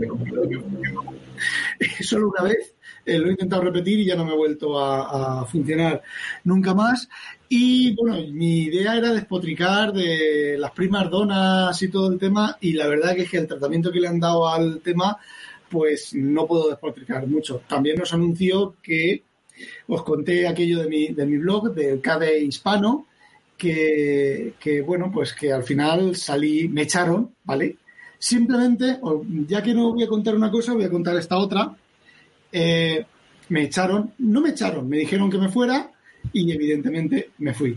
Todo el tema comenzó porque empecé por protestar con el tema del kernel del macOS, que no funcionaba el audio y de vez en cuando pues se reiniciaba, ¿vale? Ahí sí que empezaron a ayudarme. Mm, más o menos lo se quedó todo el tema estable. Yo encontré solución con el MacBook Pro Retina del 2012 del- con el tema del Wi-Fi, eso lo encontré yo, además era súper fácil. Uno de los, de los que están del KDE hispano me pidió la, que hiciera, si podía escribir sobre mis experiencias cómo lo había solucionado. Lo he hecho, me lo han publicado, me lo han publicado casi idéntico a lo que yo, a lo que yo he escrito. Perfecto, ¿vale? Ahí no, hay, no tengo pega. Este chaval se ha disculpado varias veces de lo que pasó dentro del, grupo de KDE Hispano. He de reconocer que en KDE Hispano hay gente muy válida y muy buena, pero está la prima dona, el subnormal, que no acepta críticas de ningún tipo. Y bueno, fue uno de los que me invitó a salir. Eh, los demás no dijeron nada, se ve que estaban cansados de que yo protestara de las cosas que estaba protestando y nadie me dijo, no, pues tal, no sé qué, no sé cuántos y bueno, pues me, me fui, vale, tampoco, tampoco pasa nada. El tema es que yo empecé criticando lo del macOS, luego me compré el BTO este con el problema de la NVIDIA, que no hay cojones a meterle en la Debian a quitar el Noveau, el famoso Noveau driver open source y, ponerle el propietario de la NVIDIA, no lo conseguí, siguiendo todos los tutoriales habidos y por haber de... de de, de, de- Rafa, de. ¿y lo has intentado en- hacer eso mismo en Ubuntu? Yo es que en Ubuntu con NVIDIA más Ubuntu, Ubuntu. Juan Luis, es Ubuntu. Al final probé Ubuntu. Porque ¿Y ha funcionado con Ubuntu? por Ubuntu. Y no, no conseguí hacerlo. Pues yo sí lo he Ya. conseguido con el nuestro, tío, con el ThinkPad W550 con Ubuntu, quité el Nubo y añadí la, eh, como pijo se llame, El o sea, propietario el sí, sí. Sí, no, pues, pues yo con este no lo he conseguido. He seguido tres tutoriales completamente diferentes, haciendo tres cosas completamente diferentes. El Nubo, famoso de los cojones, no se iba. Y como no se iba el Nubo, eh, la Nvidia decía, el propietario de la Nvidia decía que naranjas de la China. Bueno, pues protesté, otra de las cosas que protesté es que el Kmail, que es el programa oficial de KDE de, de correo electrónico, pues es tan potente o más potente que el Thunderbolt, el correo de en su momento de, Netscape y luego separado y que, y que sigue funcionando. Juan Luis es potente, ¿vale? Otra cosa es que pero es muy potente y hace muchas cosas, ¿vale? A ver, vamos a comparar con... Dejando aparte que yo ya no uso un, un cliente de correo local salvo para cosas muy excepcionales, chico, Thunderbird casi es el estándar de cliente potente en el mundo open source y no es Thunderbird, es Thunderbird más su biblioteca de extensiones. ¿De qué cojones? Es que... que- Ya, bueno, pero eh, no voy por ahí un segundo que tengo que poner a cargar esto. Bueno, no lo tengo que poner aún todavía, pero lo pongo por si me emociono con esto. Un segundo. A ver, aquí. Vale. Bueno, pues el tema está en que el Kmail, que, bueno, pues tiene, no os podéis imaginar las opciones que tiene, las opciones de configuración. Es increíble lo que se puede configurar con ese programa. Pero, pero, pero, pero, la crítica está en que está, eso está diseñado, eso está eh, programado por un mono surrealista, borracho de, de, de, de vodka, yo qué sé. Están, por ejemplo, a ver, tú vas a configurar el Thunderbird, el Thunderbird y tú tienes la lista de cuentas, tienes con cada opción de cada cuenta, de cada hacerlo, pero vamos a ver, tú en el, en el Kmail, por ejemplo, para la, puedes tener una, las carpetas, todas las carpetas de todas las bandejas de entrada común juntas en una sola carpeta, pero para decirle eso al programa, ah, tienes que abrir la configuración, irte a una de las, se abre como el, la típico maestro de detalle, que tiene cuatro opciones en vertical, por lo menos la, la versión de KDE que yo tenía, eliges la tercera, que no me acuerdo cómo se llama, y ahí dentro hay un menú, y dentro de ese menú hay otro menú, y otro menú, y otro menú, y otro menú, y otro menú, y otro menú, y dentro de siete niveles de menú está la opción de decirle al programa qué carpetas quieres en la bandeja común cuando lo, lo- lo lógico y lo coherente y lo razonable es que tú te vayas a la carpeta común, e igual que pone que las carpetas IMAP, eh, por ejemplo, te pone sincronizar, eh, ver qué hay en el servidor, no sé qué, pues las carpetas comunes, que son las carpetas comunes, decir, ¿qué carpetas comunes quiero aquí? Pues no, eso no está en el, en el botón derecho, no está en la versión que yo tenía, está en, en la opción se tentaba dentro de un menú que no tiene nada que ver, encima, que no tiene nada que ver con lo que quieres configurar para llegar a ese sitio. Entonces me quejé de eso, protesté con eso, y entonces ya las primardonas se sintieron ofendidas, porque claro, todo el trabajo que ellos emplean, todo el sudor en colaborar, en hacer el software open source, de todo eso, y llega un Mindundi como yo y les critica toda esa colaboración, y pues eh, mejor que me vaya, pues adiós. Pero si queréis, putos fundamentalistas, si queréis que Linux algún día sea usado en el escritorio por la señora María, pues aceptad este tipo de críticas. Aceptad que la señora María no tiene, no tiene por qué ejecutar DMESC a mirar a ver qué, qué línea roja del ACPI, del no sé qué y no sé cuánto, y que luego la opción, prueba, me dijeron opciones de probar del ACPI para lo del el Mac que se reiniciaba, que yo no las encontré en Internet. Yo no las encontré. Que si ACPI, bueno, bueno, no cuento de cosas. Entonces, pues mm, sí, vale, muy bonito, muy chulo. Mira, otra de las cosas que protesté, que esa no le sentó muy bien porque parece ser que ahí dentro están, hay mantenedores de paquetes de, de KDE también, que no les sentó muy bien, pero me lo reconocieron a regañadientes. El, el sistema de indexado KDE viene de serie, un sistema de indexado que no me acuerdo cómo se llama ahora, Baloo, Bambú o algo así, que a ver, personalmente creo que funciona muy bien. Pero luego la parte gráfica en el, en el ¿cómo se llama el Finder de, de, Dolphin. de, de- Mm, artículos de- Dolphin. ¿Cómo? Dolphin. Dolphin. Dolphin. En Dolphin, ¿vale? El cajetín de búsqueda, las opciones de búsqueda, ni soporta, ni soporta todas las opciones de búsqueda que soporta el Baloo que está debajo, ni puedes poner por fecha, ni puedes poner por nada porque no está soportado. Vamos a ver, tienes un background cojonudo, una herramienta cojonuda para buscar, para indexar, que, que funciona, joder, funciona mejor que DevonThink, ¿vale? Y casi mejor que, que DocFetcher. Y luego la parte gráfica, que es lo que vas a usar, lo que va a usar la señora María, porque yo no me voy a poner a coger, voy a abrir una consola, yo que soy la señora María o el señor Pepe, no voy a coger Linuxero, no voy a coger una consola, voy a hacer Balú, guion, guion, Search, igual, mayor que, date dos puntos, su puta madre en vinagre, que luego me genera una salida de texto, que yo eso no lo quiero. Yo quiero que me genere en, el Dolphin, yo tecleo eso mismo, ¿vale? Ese mismo comando, ese mismo mm, date dos puntos menor que igual que tal no sé qué no sé cuánto eh, near no sé cuánto con no sé qué vale le doy al enter y que me salga la lista de ficheros y yo haga doble clic o haga un clic y me previsualice el fichero. No solo me lo previsualice el fichero que me ha encontrado sino en la página la primera página donde está lo que estoy buscando. Pero claro, si tú tienes el backend que funciona cojonudo, que funciona como la leche, pero el frontend es una puta mierda, y encima te dicen que es una puta mierda y te lo demuestran que es una puta mierda, y tú, que eres el mantenedor del frontend, o estás cerca del mantenedor del frontend, o eres el traductor a español, no reconoces que es una puta mierda, pero te das cuenta de que lo que te han explicado, hay bastante razón en lo que te han explicado, y luego pides a quien te lo ha explicado, eh, a lo mejor no con las palabras correctas porque ya estaba muy caliente con otras cosas, ¿vale? Le pides o le dices que es una opción que está muy enredada, que la configuración es muy enredada, que hay montones de cosas anidadas que no tienen por qué estar, porque el Thunderbird tiene las mismas opciones y están mucho más claras, y el Outlook tiene casi las mismas opciones y están mucho más claras, ¿vale? Le dices eso y se te mosquea porque, claro, no le estás diciendo lo buen colaborador que es, lo bien que lo hace. Mm, a ver, te están sacando fallos, están sacando fallos de diseño y errores de diseño y cosas que no son ergonómicas, pues si te pica, te jodes. Y si no, no será mantenedor de eso. Bueno, Y si no, pues adiós, muy buenas. En el BTO tengo Windows 10, cojonudo. aunque, aunque sea un poco off topic, vamos a volver un poquito. Vamos a meter un tema que ha preguntado Samuel Hill, que dice: ¿Irán los PCs a ARM? Y sé que Samuel quiere contestar esto, pero a mí me gustaría hacer un apunte. eh, que es que, bueno, pues eh, Microsoft está haciendo lo de Windows X, teóricamente, Windows on ARM. Dale, dale. Vale.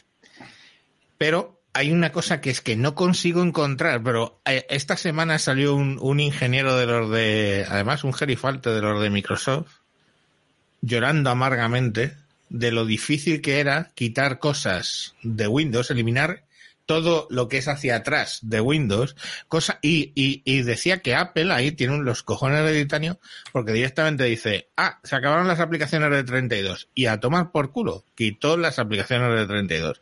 Ah, se han acabado las aplicaciones no firmadas, y a tomar por culo se quitan las aplicaciones no firmadas.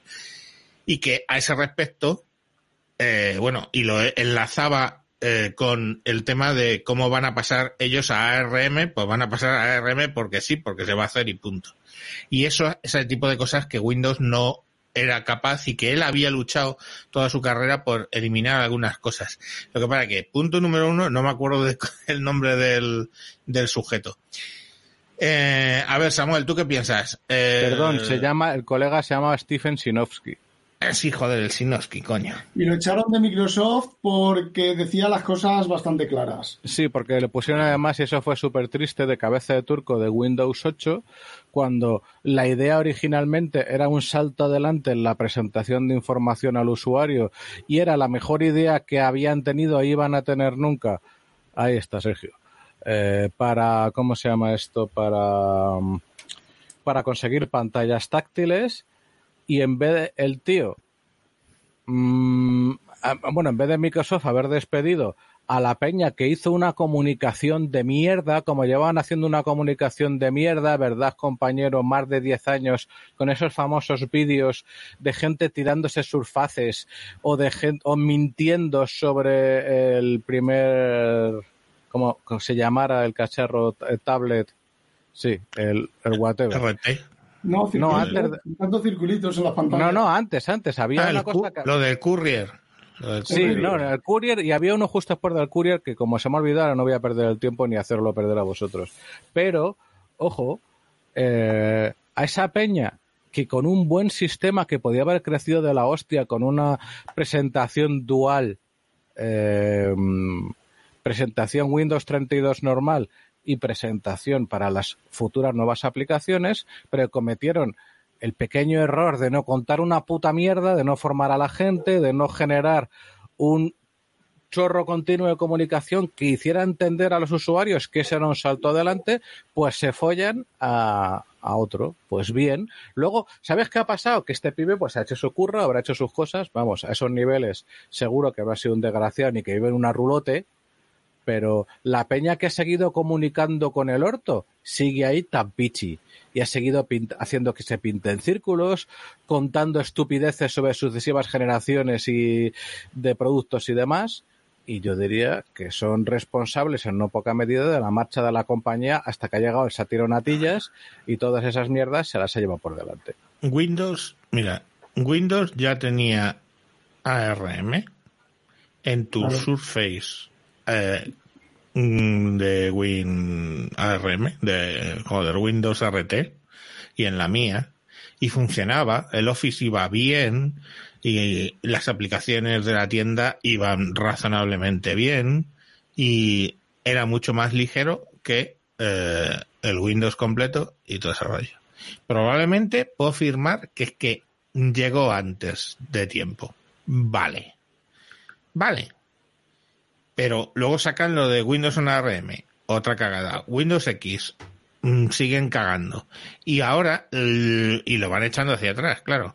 Y ahora el tema es, si Apple decide ir a ARM, quiero pensar que eh, alguien en Microsoft dirá, nos sentamos y pensamos. Pero joder, mientras pase todo por me cargo todo el software legacy. ¿Y cómo? Pues porque sí, porque ya no va a funcionar. Y ya está. Y lo siento por tu infraview y por tu y, y por toda mierda esa coño que, ti- que tiene más años que es que entras en el about y la última vez que lo modificaron fue en el 2004. Joder. Entonces, todo toda esa mierda, a la mierda todo, coño. Y lo sacas un Windows de los tiempos de ahora, ¿eh? con duraciones de batería de los tiempos de ahora, tablets ligeritos de los tiempos de ahora, y toda esa mierda, coño. Tan difícil no puede ser. Pero claro, tío, ya va a ser a la hora de eh, que lo van a sacar cuando eh, Apple se pueda apuntar el tanto de decir, eh, hemos pasado a ARM, es mágico. Hemos inventado Eh, ARM. Hemos inventado ARM también. Samuel, yo creo que, perdóname, pero creo que te he cortado. No, no, no, no, no, es cojonudo lo que has dicho. Eh, ¡Hala! Que no hay sé, comentarios. ha, ha puesto a compartir algo y le dado. Bueno, a ver, eh, tema. ¿Va a haber eh, PCs en ARM? Mm, Primero, eh, ya lo sabía, los ha habido y los seguirá habiendo. A día de hoy, mm, cualquier eh, cosa que ejecute Linux, mm, desvirtuando el término PC, que lo inventó IBM para su sistema operativo, pues eh, cualquier cosa que corra Linux ARM puede serlo. ¿Por qué Windows, mm, después de descartar su Windows C para ARM, eh, ha seguido fallando? Bueno, pues todo lo que habéis dicho bien, Juan Luis, lo siento. Windows 8 y sus tiles y sus eh, ladrillitos es una puta mierda de interfaz. Y Windows 2012 es otra puta mierda de interfaz. No es virtualizable. No es para, para señores profesionales. Es para, eh, eh, para Marías. Pero ¿vale? vamos a ver, coño, eh, Samuel, hostia, ¿para quién crees que son los PC? O sea, ¿para quién crees que van a ser los los los Apples? Estos para Marías, tío. Vale. Y es Eh, que no, no, espera, Marías espera, que y es que para ahora- mí, porque yo no necesito una cosa muy complicada. Yo no necesito una cosa muy complicada que este, A ver, mira, eh, no lo eh, tengo lejos, no lo tengo en un cajón, es mi, mi, Dejadme- mi puto Chromebook. Sí, sí, dejadme que termino, ¿vale? Es una mierda. ¿Por qué es una mierda? Porque no es virtualizable. Vale, sigo, sigo, sigo. Eh, Virtualizable, ¿Dónde, es que me- dónde me- me- es aplicable, dónde es aplicable la, eh, un PC con ARM? Pues en cualquier consumidor. Un consumidor normal vería eh, con buenos ojos una caja, llegar, enchufar y listo. No necesita absolutamente más. Que tenga un navegador completo, que tenga eh, un sistema de paquetes, un almacenamiento decente, ¿vale? Porque otro de los grandes errores que ha cometido Microsoft es dejar que su sistema operativo ARM, ¿vale? Sus engendros, salvo lo que ha ido en, en Surface, dejar que el resto sea ejecutado sobre memorias eMMC lentas, memorias con, con, con interfaz eh, SPIO, memorias con interfaz MMC. Señores, que estamos hablando de que ejecutar Windows, arrancarlo desde una tarjeta de memoria. Vamos, es que ni, uno, ni un almacenamiento UFS 2.1 que tiene un teléfono de gama media hoy en día es, eh, es válido para, para soportar el lío que tiene un Windows 7, un Windows 10. Entonces, eh, Windows ARM en una placa con, eh, ¿cómo se llama esto? Eh, con interfaz SATA, ¿vale? Por ejemplo, si soportase, si Windows soportase las, las bananas sería cojonudo, ¿vale? Que tienen un SATA 1, pero tienen un, SATA 1. Vale, sí, ahora voy, ahora voy con lo de la virtualización Berto, sí, perdón. Vale. Entonces, ¿qué pasa? La señora María, el hijo de la señora María necesita, por cuestiones X, una ampliación de ese hardware. Coge, va a la nube, contrata, tal, terminal server. Terminal No, server. el hijo de la no señora hay María, cojo- pues. No, eso lo hace el hijo de la señora María que está estudiando no sé qué y contrata por horas una maquinita en Amazon eh, para hacer no sé qué o un escritorio virtual, porque de hecho esto ya se está haciendo y os digo dónde se está haciendo, en esas consolas que tanto os gusta que van por por internet de Google. Ahí tienes un mando, un Chrome, un teléfono, un lo que sea ARM y un sistema de cómputo remoto. Esto ya lo hemos hablado en, en varias ocasiones. Vale, bueno, pues entonces coges, eh, Juan Luis, ¿qué estás enseñando? Pues Pero- desgraciadamente no puedo enseñar mi mierda. ¿Por qué no lo puedo enseñar? Espérate, a ver si lo consigo y, se lo, y lo comento a los a los oyentes Vale. de Vale, Espera, sí, sí, sí, sí, es, sí es muy sencillo. Eh, vale, a ver, Sergio, tampoco van por ahí los tiros. Eh, los developers usan virtualización todos los días. Sí, yo también, como de ello. Eh, Docker también, como de ello. Eh, ahora. Vamos Sam, a ver. Un segundo, Sam, un segundo. El Sí. tema es que eh, Microsoft, nosotros, la señora María, somos los beta testers de las empresas que Microsoft trabaja para empresas y para el sector empresarial. Primer problema, no pueden quitar el legacy porque no lo van a poder quitar nunca por, porque, porque trabajan para las empresas. Y segundo, las empresas, me refiero, las, los que utilizan ordenadores y equipos, pues pueden tener 20 años un equipo funcionando sin, sin, sin problemas. Así que el Legacy va a continuar en Microsoft y es una de sus, yo creo que es la única cosa, actualmente la única cosa que lo sigue manteniendo en, En el candelabro. en, en la palestra. Y a nivel de empresa, claro. Tengo dos cosas que decir, pero me tengo que volver a compartir bien. Vale, Lo que, está- solo- lo que no podéis ver ahora mismo los oyentes, los que solo sea de audio, es que estoy compartiendo Irfan View 4.4 de 32 bits. Y eso más mola porque mi máquina es de, obviamente de 64 bits y funciona de puta madre.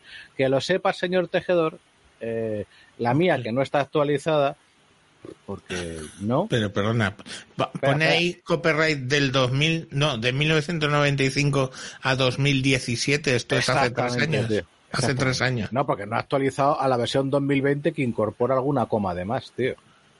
Oh, de Pero no, 32 no. bits, ¿no? Sí, sí, pero Oh. espera. Primero enseña en el About una cascada de su pueblo, el propio, el Irfan, que más mola la cascada.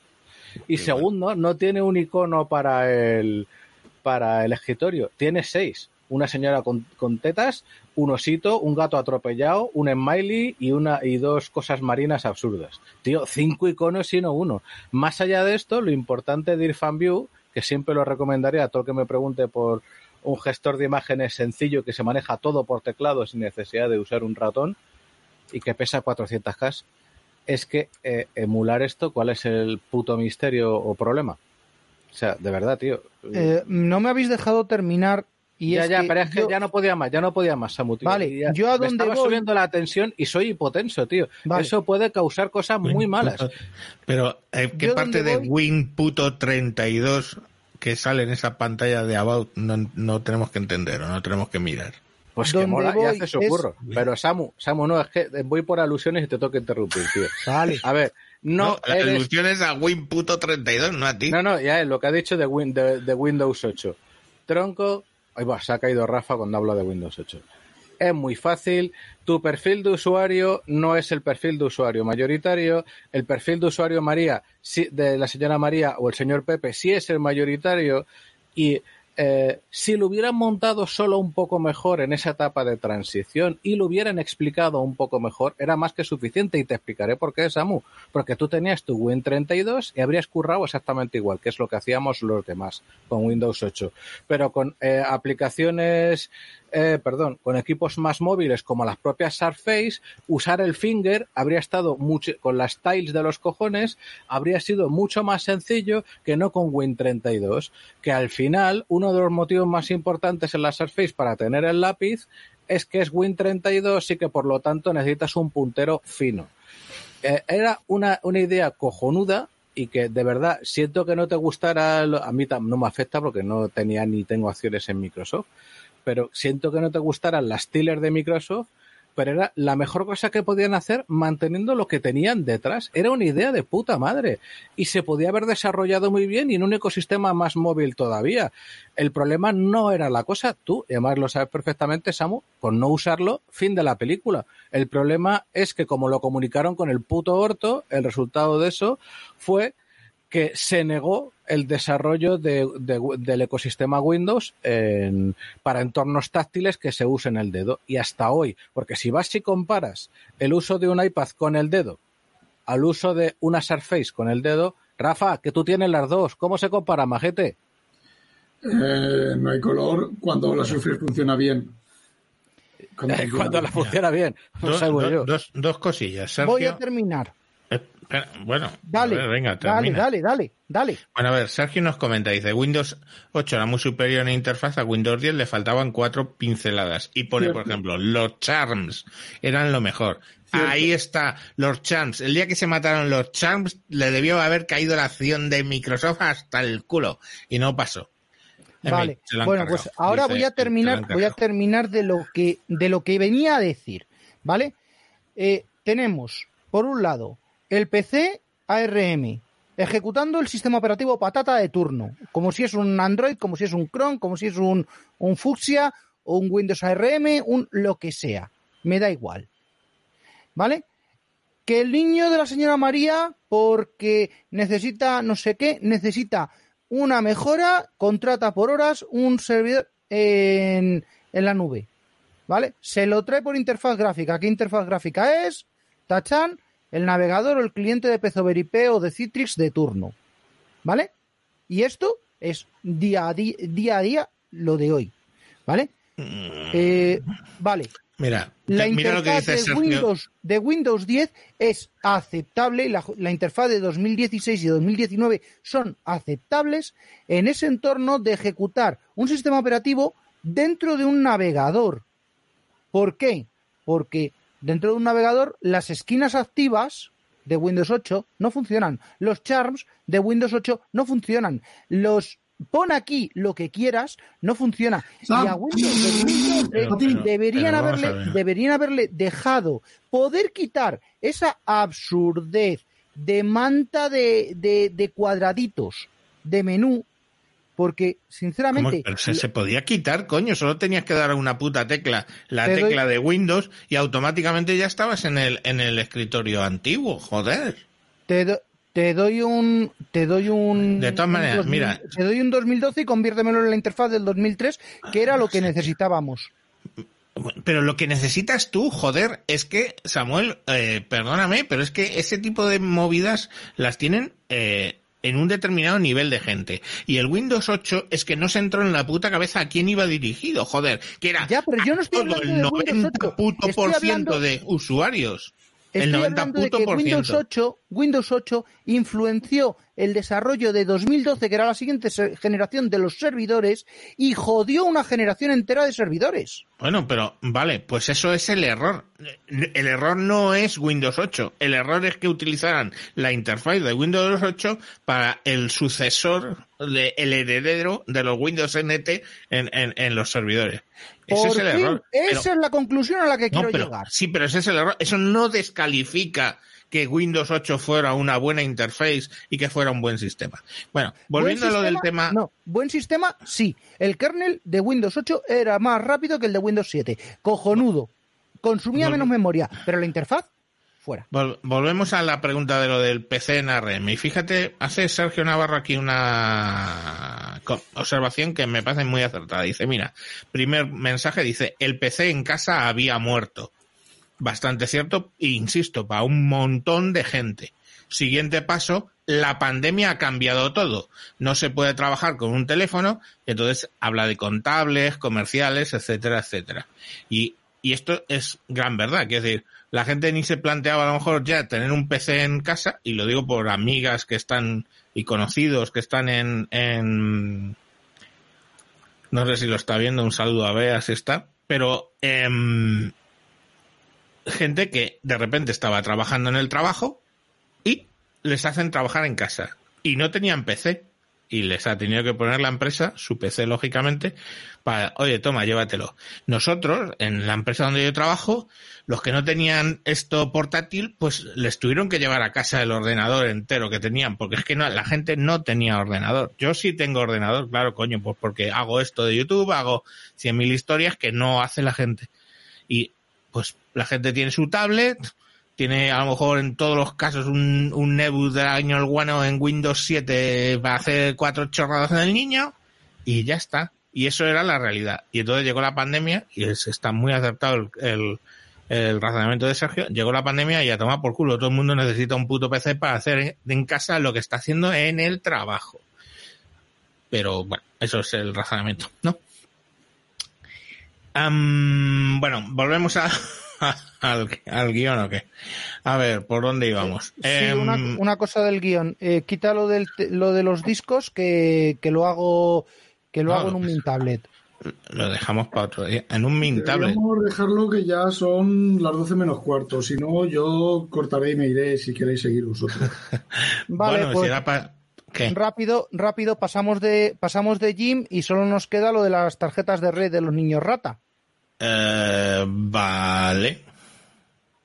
¿Qué es lo de Bueno. las tarjetas de red de los niños rata? Niño A ver. rata. Niño rata. ta, ta. Los. eh, eh, a ver, un momentito, tal. Eh, Intel ha comprado Rivet Networks, ¿vale? Rivet Networks es el fabricante de las tarjetas Wi-Fi 6 más avanzadas que hay, ¿vale? Las Killer. ¿Os suena? Killer AX 1650. No, no me suena. Vale, bueno, pues estas tarjetas prometen eh, y consiguen, eh, siempre y cuando la red Wi-Fi esté bien tal, sea un Wi-Fi 6, sea lo que tiene que ser, eh, prometen pines de no negativos porque no pueden ser, pero inferi- inferiores al milisegundo. ¿Vale? En Wi-Fi. En Wi-Fi. Vale, por eso es la de los niños rata, ¿vale? Anteriormente a esto, ¿vale? Eh, Killer tenía, o bueno, Rivet tenía tarjetas muy interesantes de 10 gigabits con eh, unos ASIC muy potentes.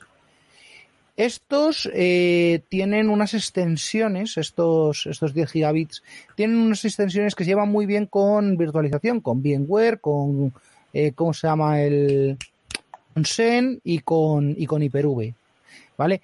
Y las montan los gama alta de todos los fabricantes de placa, de Dell, de MSI. Seguro que hay alguna placa de esas marcas que va a costar un pastizal, que es una gama alta, no lo hay en gama media y baja, y que monta este tipo de chip, los AX, eh, no me acuerdo. Lo puedo mirar, pero no me acuerdo. Que son eh, tarjetas o de cable de 10 gigas o Wi-Fi 6 directamente. Y bueno, pues, eh, ¿qué puede haber detrás de todo esto? Bueno, pues eh, puede haber dos cosas. Eh, una es que sea una compra sin más, o dos, que las, las Intel, las tarjetas Intel de, de Wi-Fi de, y de red que estamos viendo hayan llegado al final de su recorrido, no se puedan optimizar más y, y esta gente tenga por debajo eh, algún alguna patente, algo, algo interesante, eh, porque mm, bueno, no sé, eh, es una es una compra muy muy extraña, ¿vale? Porque entre otras cosas una de las eh, una de las cláusulas es que eh, Intel se quita de en medio a Realtek y además prohíbe a AMD usar a AMD y sus en sus implementaciones eh, la conectividad Killer Ethernet de, de esta gente. Eh, pues sí, hay muchas cosas, hay muchas cosas por debajo, ¿vale? Pero bueno. Ah, y sí, y está, está orientado a mm, está orientado a, a los seones nuevos, a plataforma eh, a plataforma servidora, más que eh, o por lo menos es la, la orientación que quiere darle Intel eh, y quitarla de en medio de los gaming. Yo creo que es un error, pero bueno.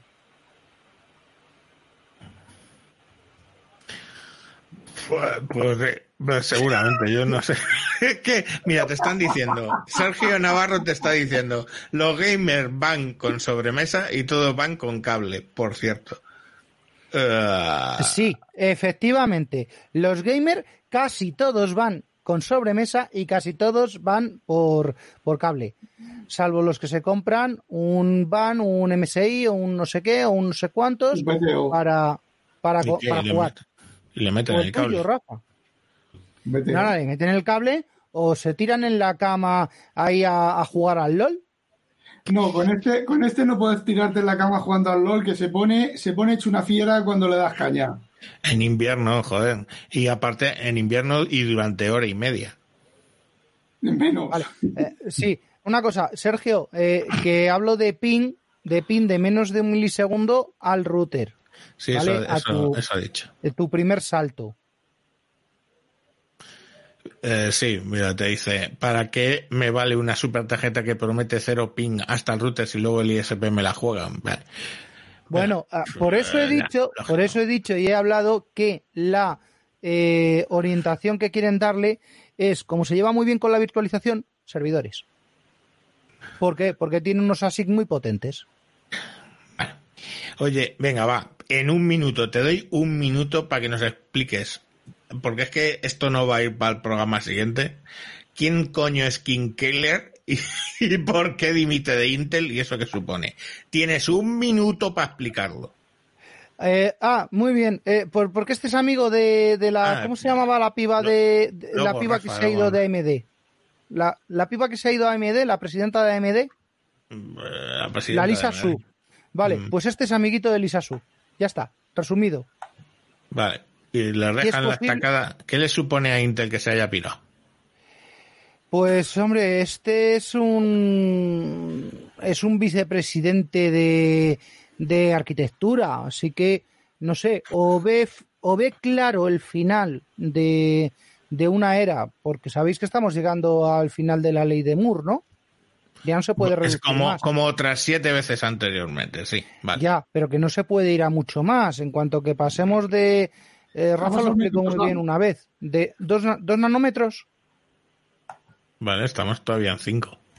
Vale, Pues en cuanto que se pase de 2 nanómetros, ya el, el, el- el electrón es más gordo que la pista. O algo de eso. El efecto, más que el electrón, el efecto cuántico, no el nanómetro. El efecto cuántico, pero se pueden, están estudiando y están investigando diseñar electrónica eh, teniendo en cuenta el efecto cuántico para que la acumulación de desorden cuántico no afecte al cálculo final en electrónica, en microprocesadores y cosas de esas. O tienes la alternativa de Apple, que es hacer electrones más pequeños. Exacto. Esa Como el, como el oro de cagón moro, aquel que se inventaron. Bueno, tíos, ya hemos desparramado mucho. Llevamos dos horas casi menos diez. Creo que ya empieza a notarse el cansancio mental. Eh, bueno, y nada, que nos despedimos hasta septiembre. Ya estaros al tanto siguiendo a WinTablet en, en Twitter y los que queráis, pues, eh, pedirnos por ahí que queréis entrar en el Discord y os creamos un, un acceso. No lo voy a pegar aquí en el chat porque la última vez que lo pegué en el chat se empezaron a entrar spammers ahí a tocar por, para tocar los wiwis. Así que Y, pues el nada, nos- y en el canal de, de WinTablet de Telegram eh, también habrá actualizaciones y todos los capítulos de sospechosos habituales del verano. Eh, bueno, porque sí, haremos algún, el- haremos algún min, eh, min tablet eh, el- con el de los discos que le tiene ganas eh, Samuel, pero vamos, ¿Me puedo, los ¿Me capítulos puedo traer algún el- invitado ilustre? a, a todos. En, en los capítulos de eh, los capítulos regulares terminan hoy hasta septiembre porque ya estoy que oh, que ya estoy cansado, coño. Hay que, hay que tomarse vacaciones. Bueno, pues nada, si os queréis despedir hasta septiembre, ¿a- ¿alguno queréis decir alguna cosilla? Papa Friki, que has estado más callado, Yo os he estado acompañando aquí. Viendo... me parece muy bien. Me, la- mola la- tu campana extractora. Y el set, el set de grabación es muy bueno. Yo soy la, la señora María y, y, y- y poco más puedo aportar. O sea, que casi prefiero estar callado, preguntar alguna cosilla y poquito más. Muy bien. Juan Luis, ¿quieres decir algo? Pues lo que he dicho antes, no hagáis el capullo, tened cuidado con el jodido corona, tened paciencia con todos porque encima dicen de septiembre, en agosto ya la vamos a flipar con el aumento del paro y otras lindezas económicas. Y por lo demás, pues, hombre, no sé, lo mismo nos da por sacar algún mint tablet o alguna cosilla por ahí Eso, eso en sí. este, en este verano raro que os digo una cosa, lo recordaremos mucho tiempo porque es como una parada muy extraña, recién salidos de, de la hecatombe que hemos vivido, pero luego va a venir otro momento que a saber cómo es. O sea, en fin, que, que a los que nos escucháis, nuevos o viejos, me da igual, cuidad mucho y cuidad mucho a los vuestros, tío. Rafa, ¿quieres...? Uy, ¿y ahora por qué me oigo con eco? Bueno, eh, ¿quieres eh, comentar algo? No, ya he dicho lo que tenía que decir. Ah, vale, pues nada, le dices, a, ala, pasarlo bien en la playa. Samu, Eh, que os la pique un pollo belga a todos. No olvidéis sospechosos habitualizaros y que os la pique un pollo belga. Que no os la pique un pollo belga. O que os la pique, qué hostia. Que siga Samu. bebiendo. ¿que ¿quieres decir algo? Sí, que me voy de vacaciones eh, probablemente al centro, al centro de la cama. Pues muy bien. bueno, pues nada, yo recordaros que este programa, que os- espero que os haya gustado, eh, se lo hemos dedicado a Fran García, que el hombre perdió ayer a su, a su madre y, y nada, un abrazo enorme a ver si le llega a Miami. Y nada, al resto, pues que volveremos en septiembre eh, con nuevos temas. Y sin más, os dejamos con la, con la sintonía del, del, del programa. Venga, un saludo y hasta próximos capítulos. Adiós.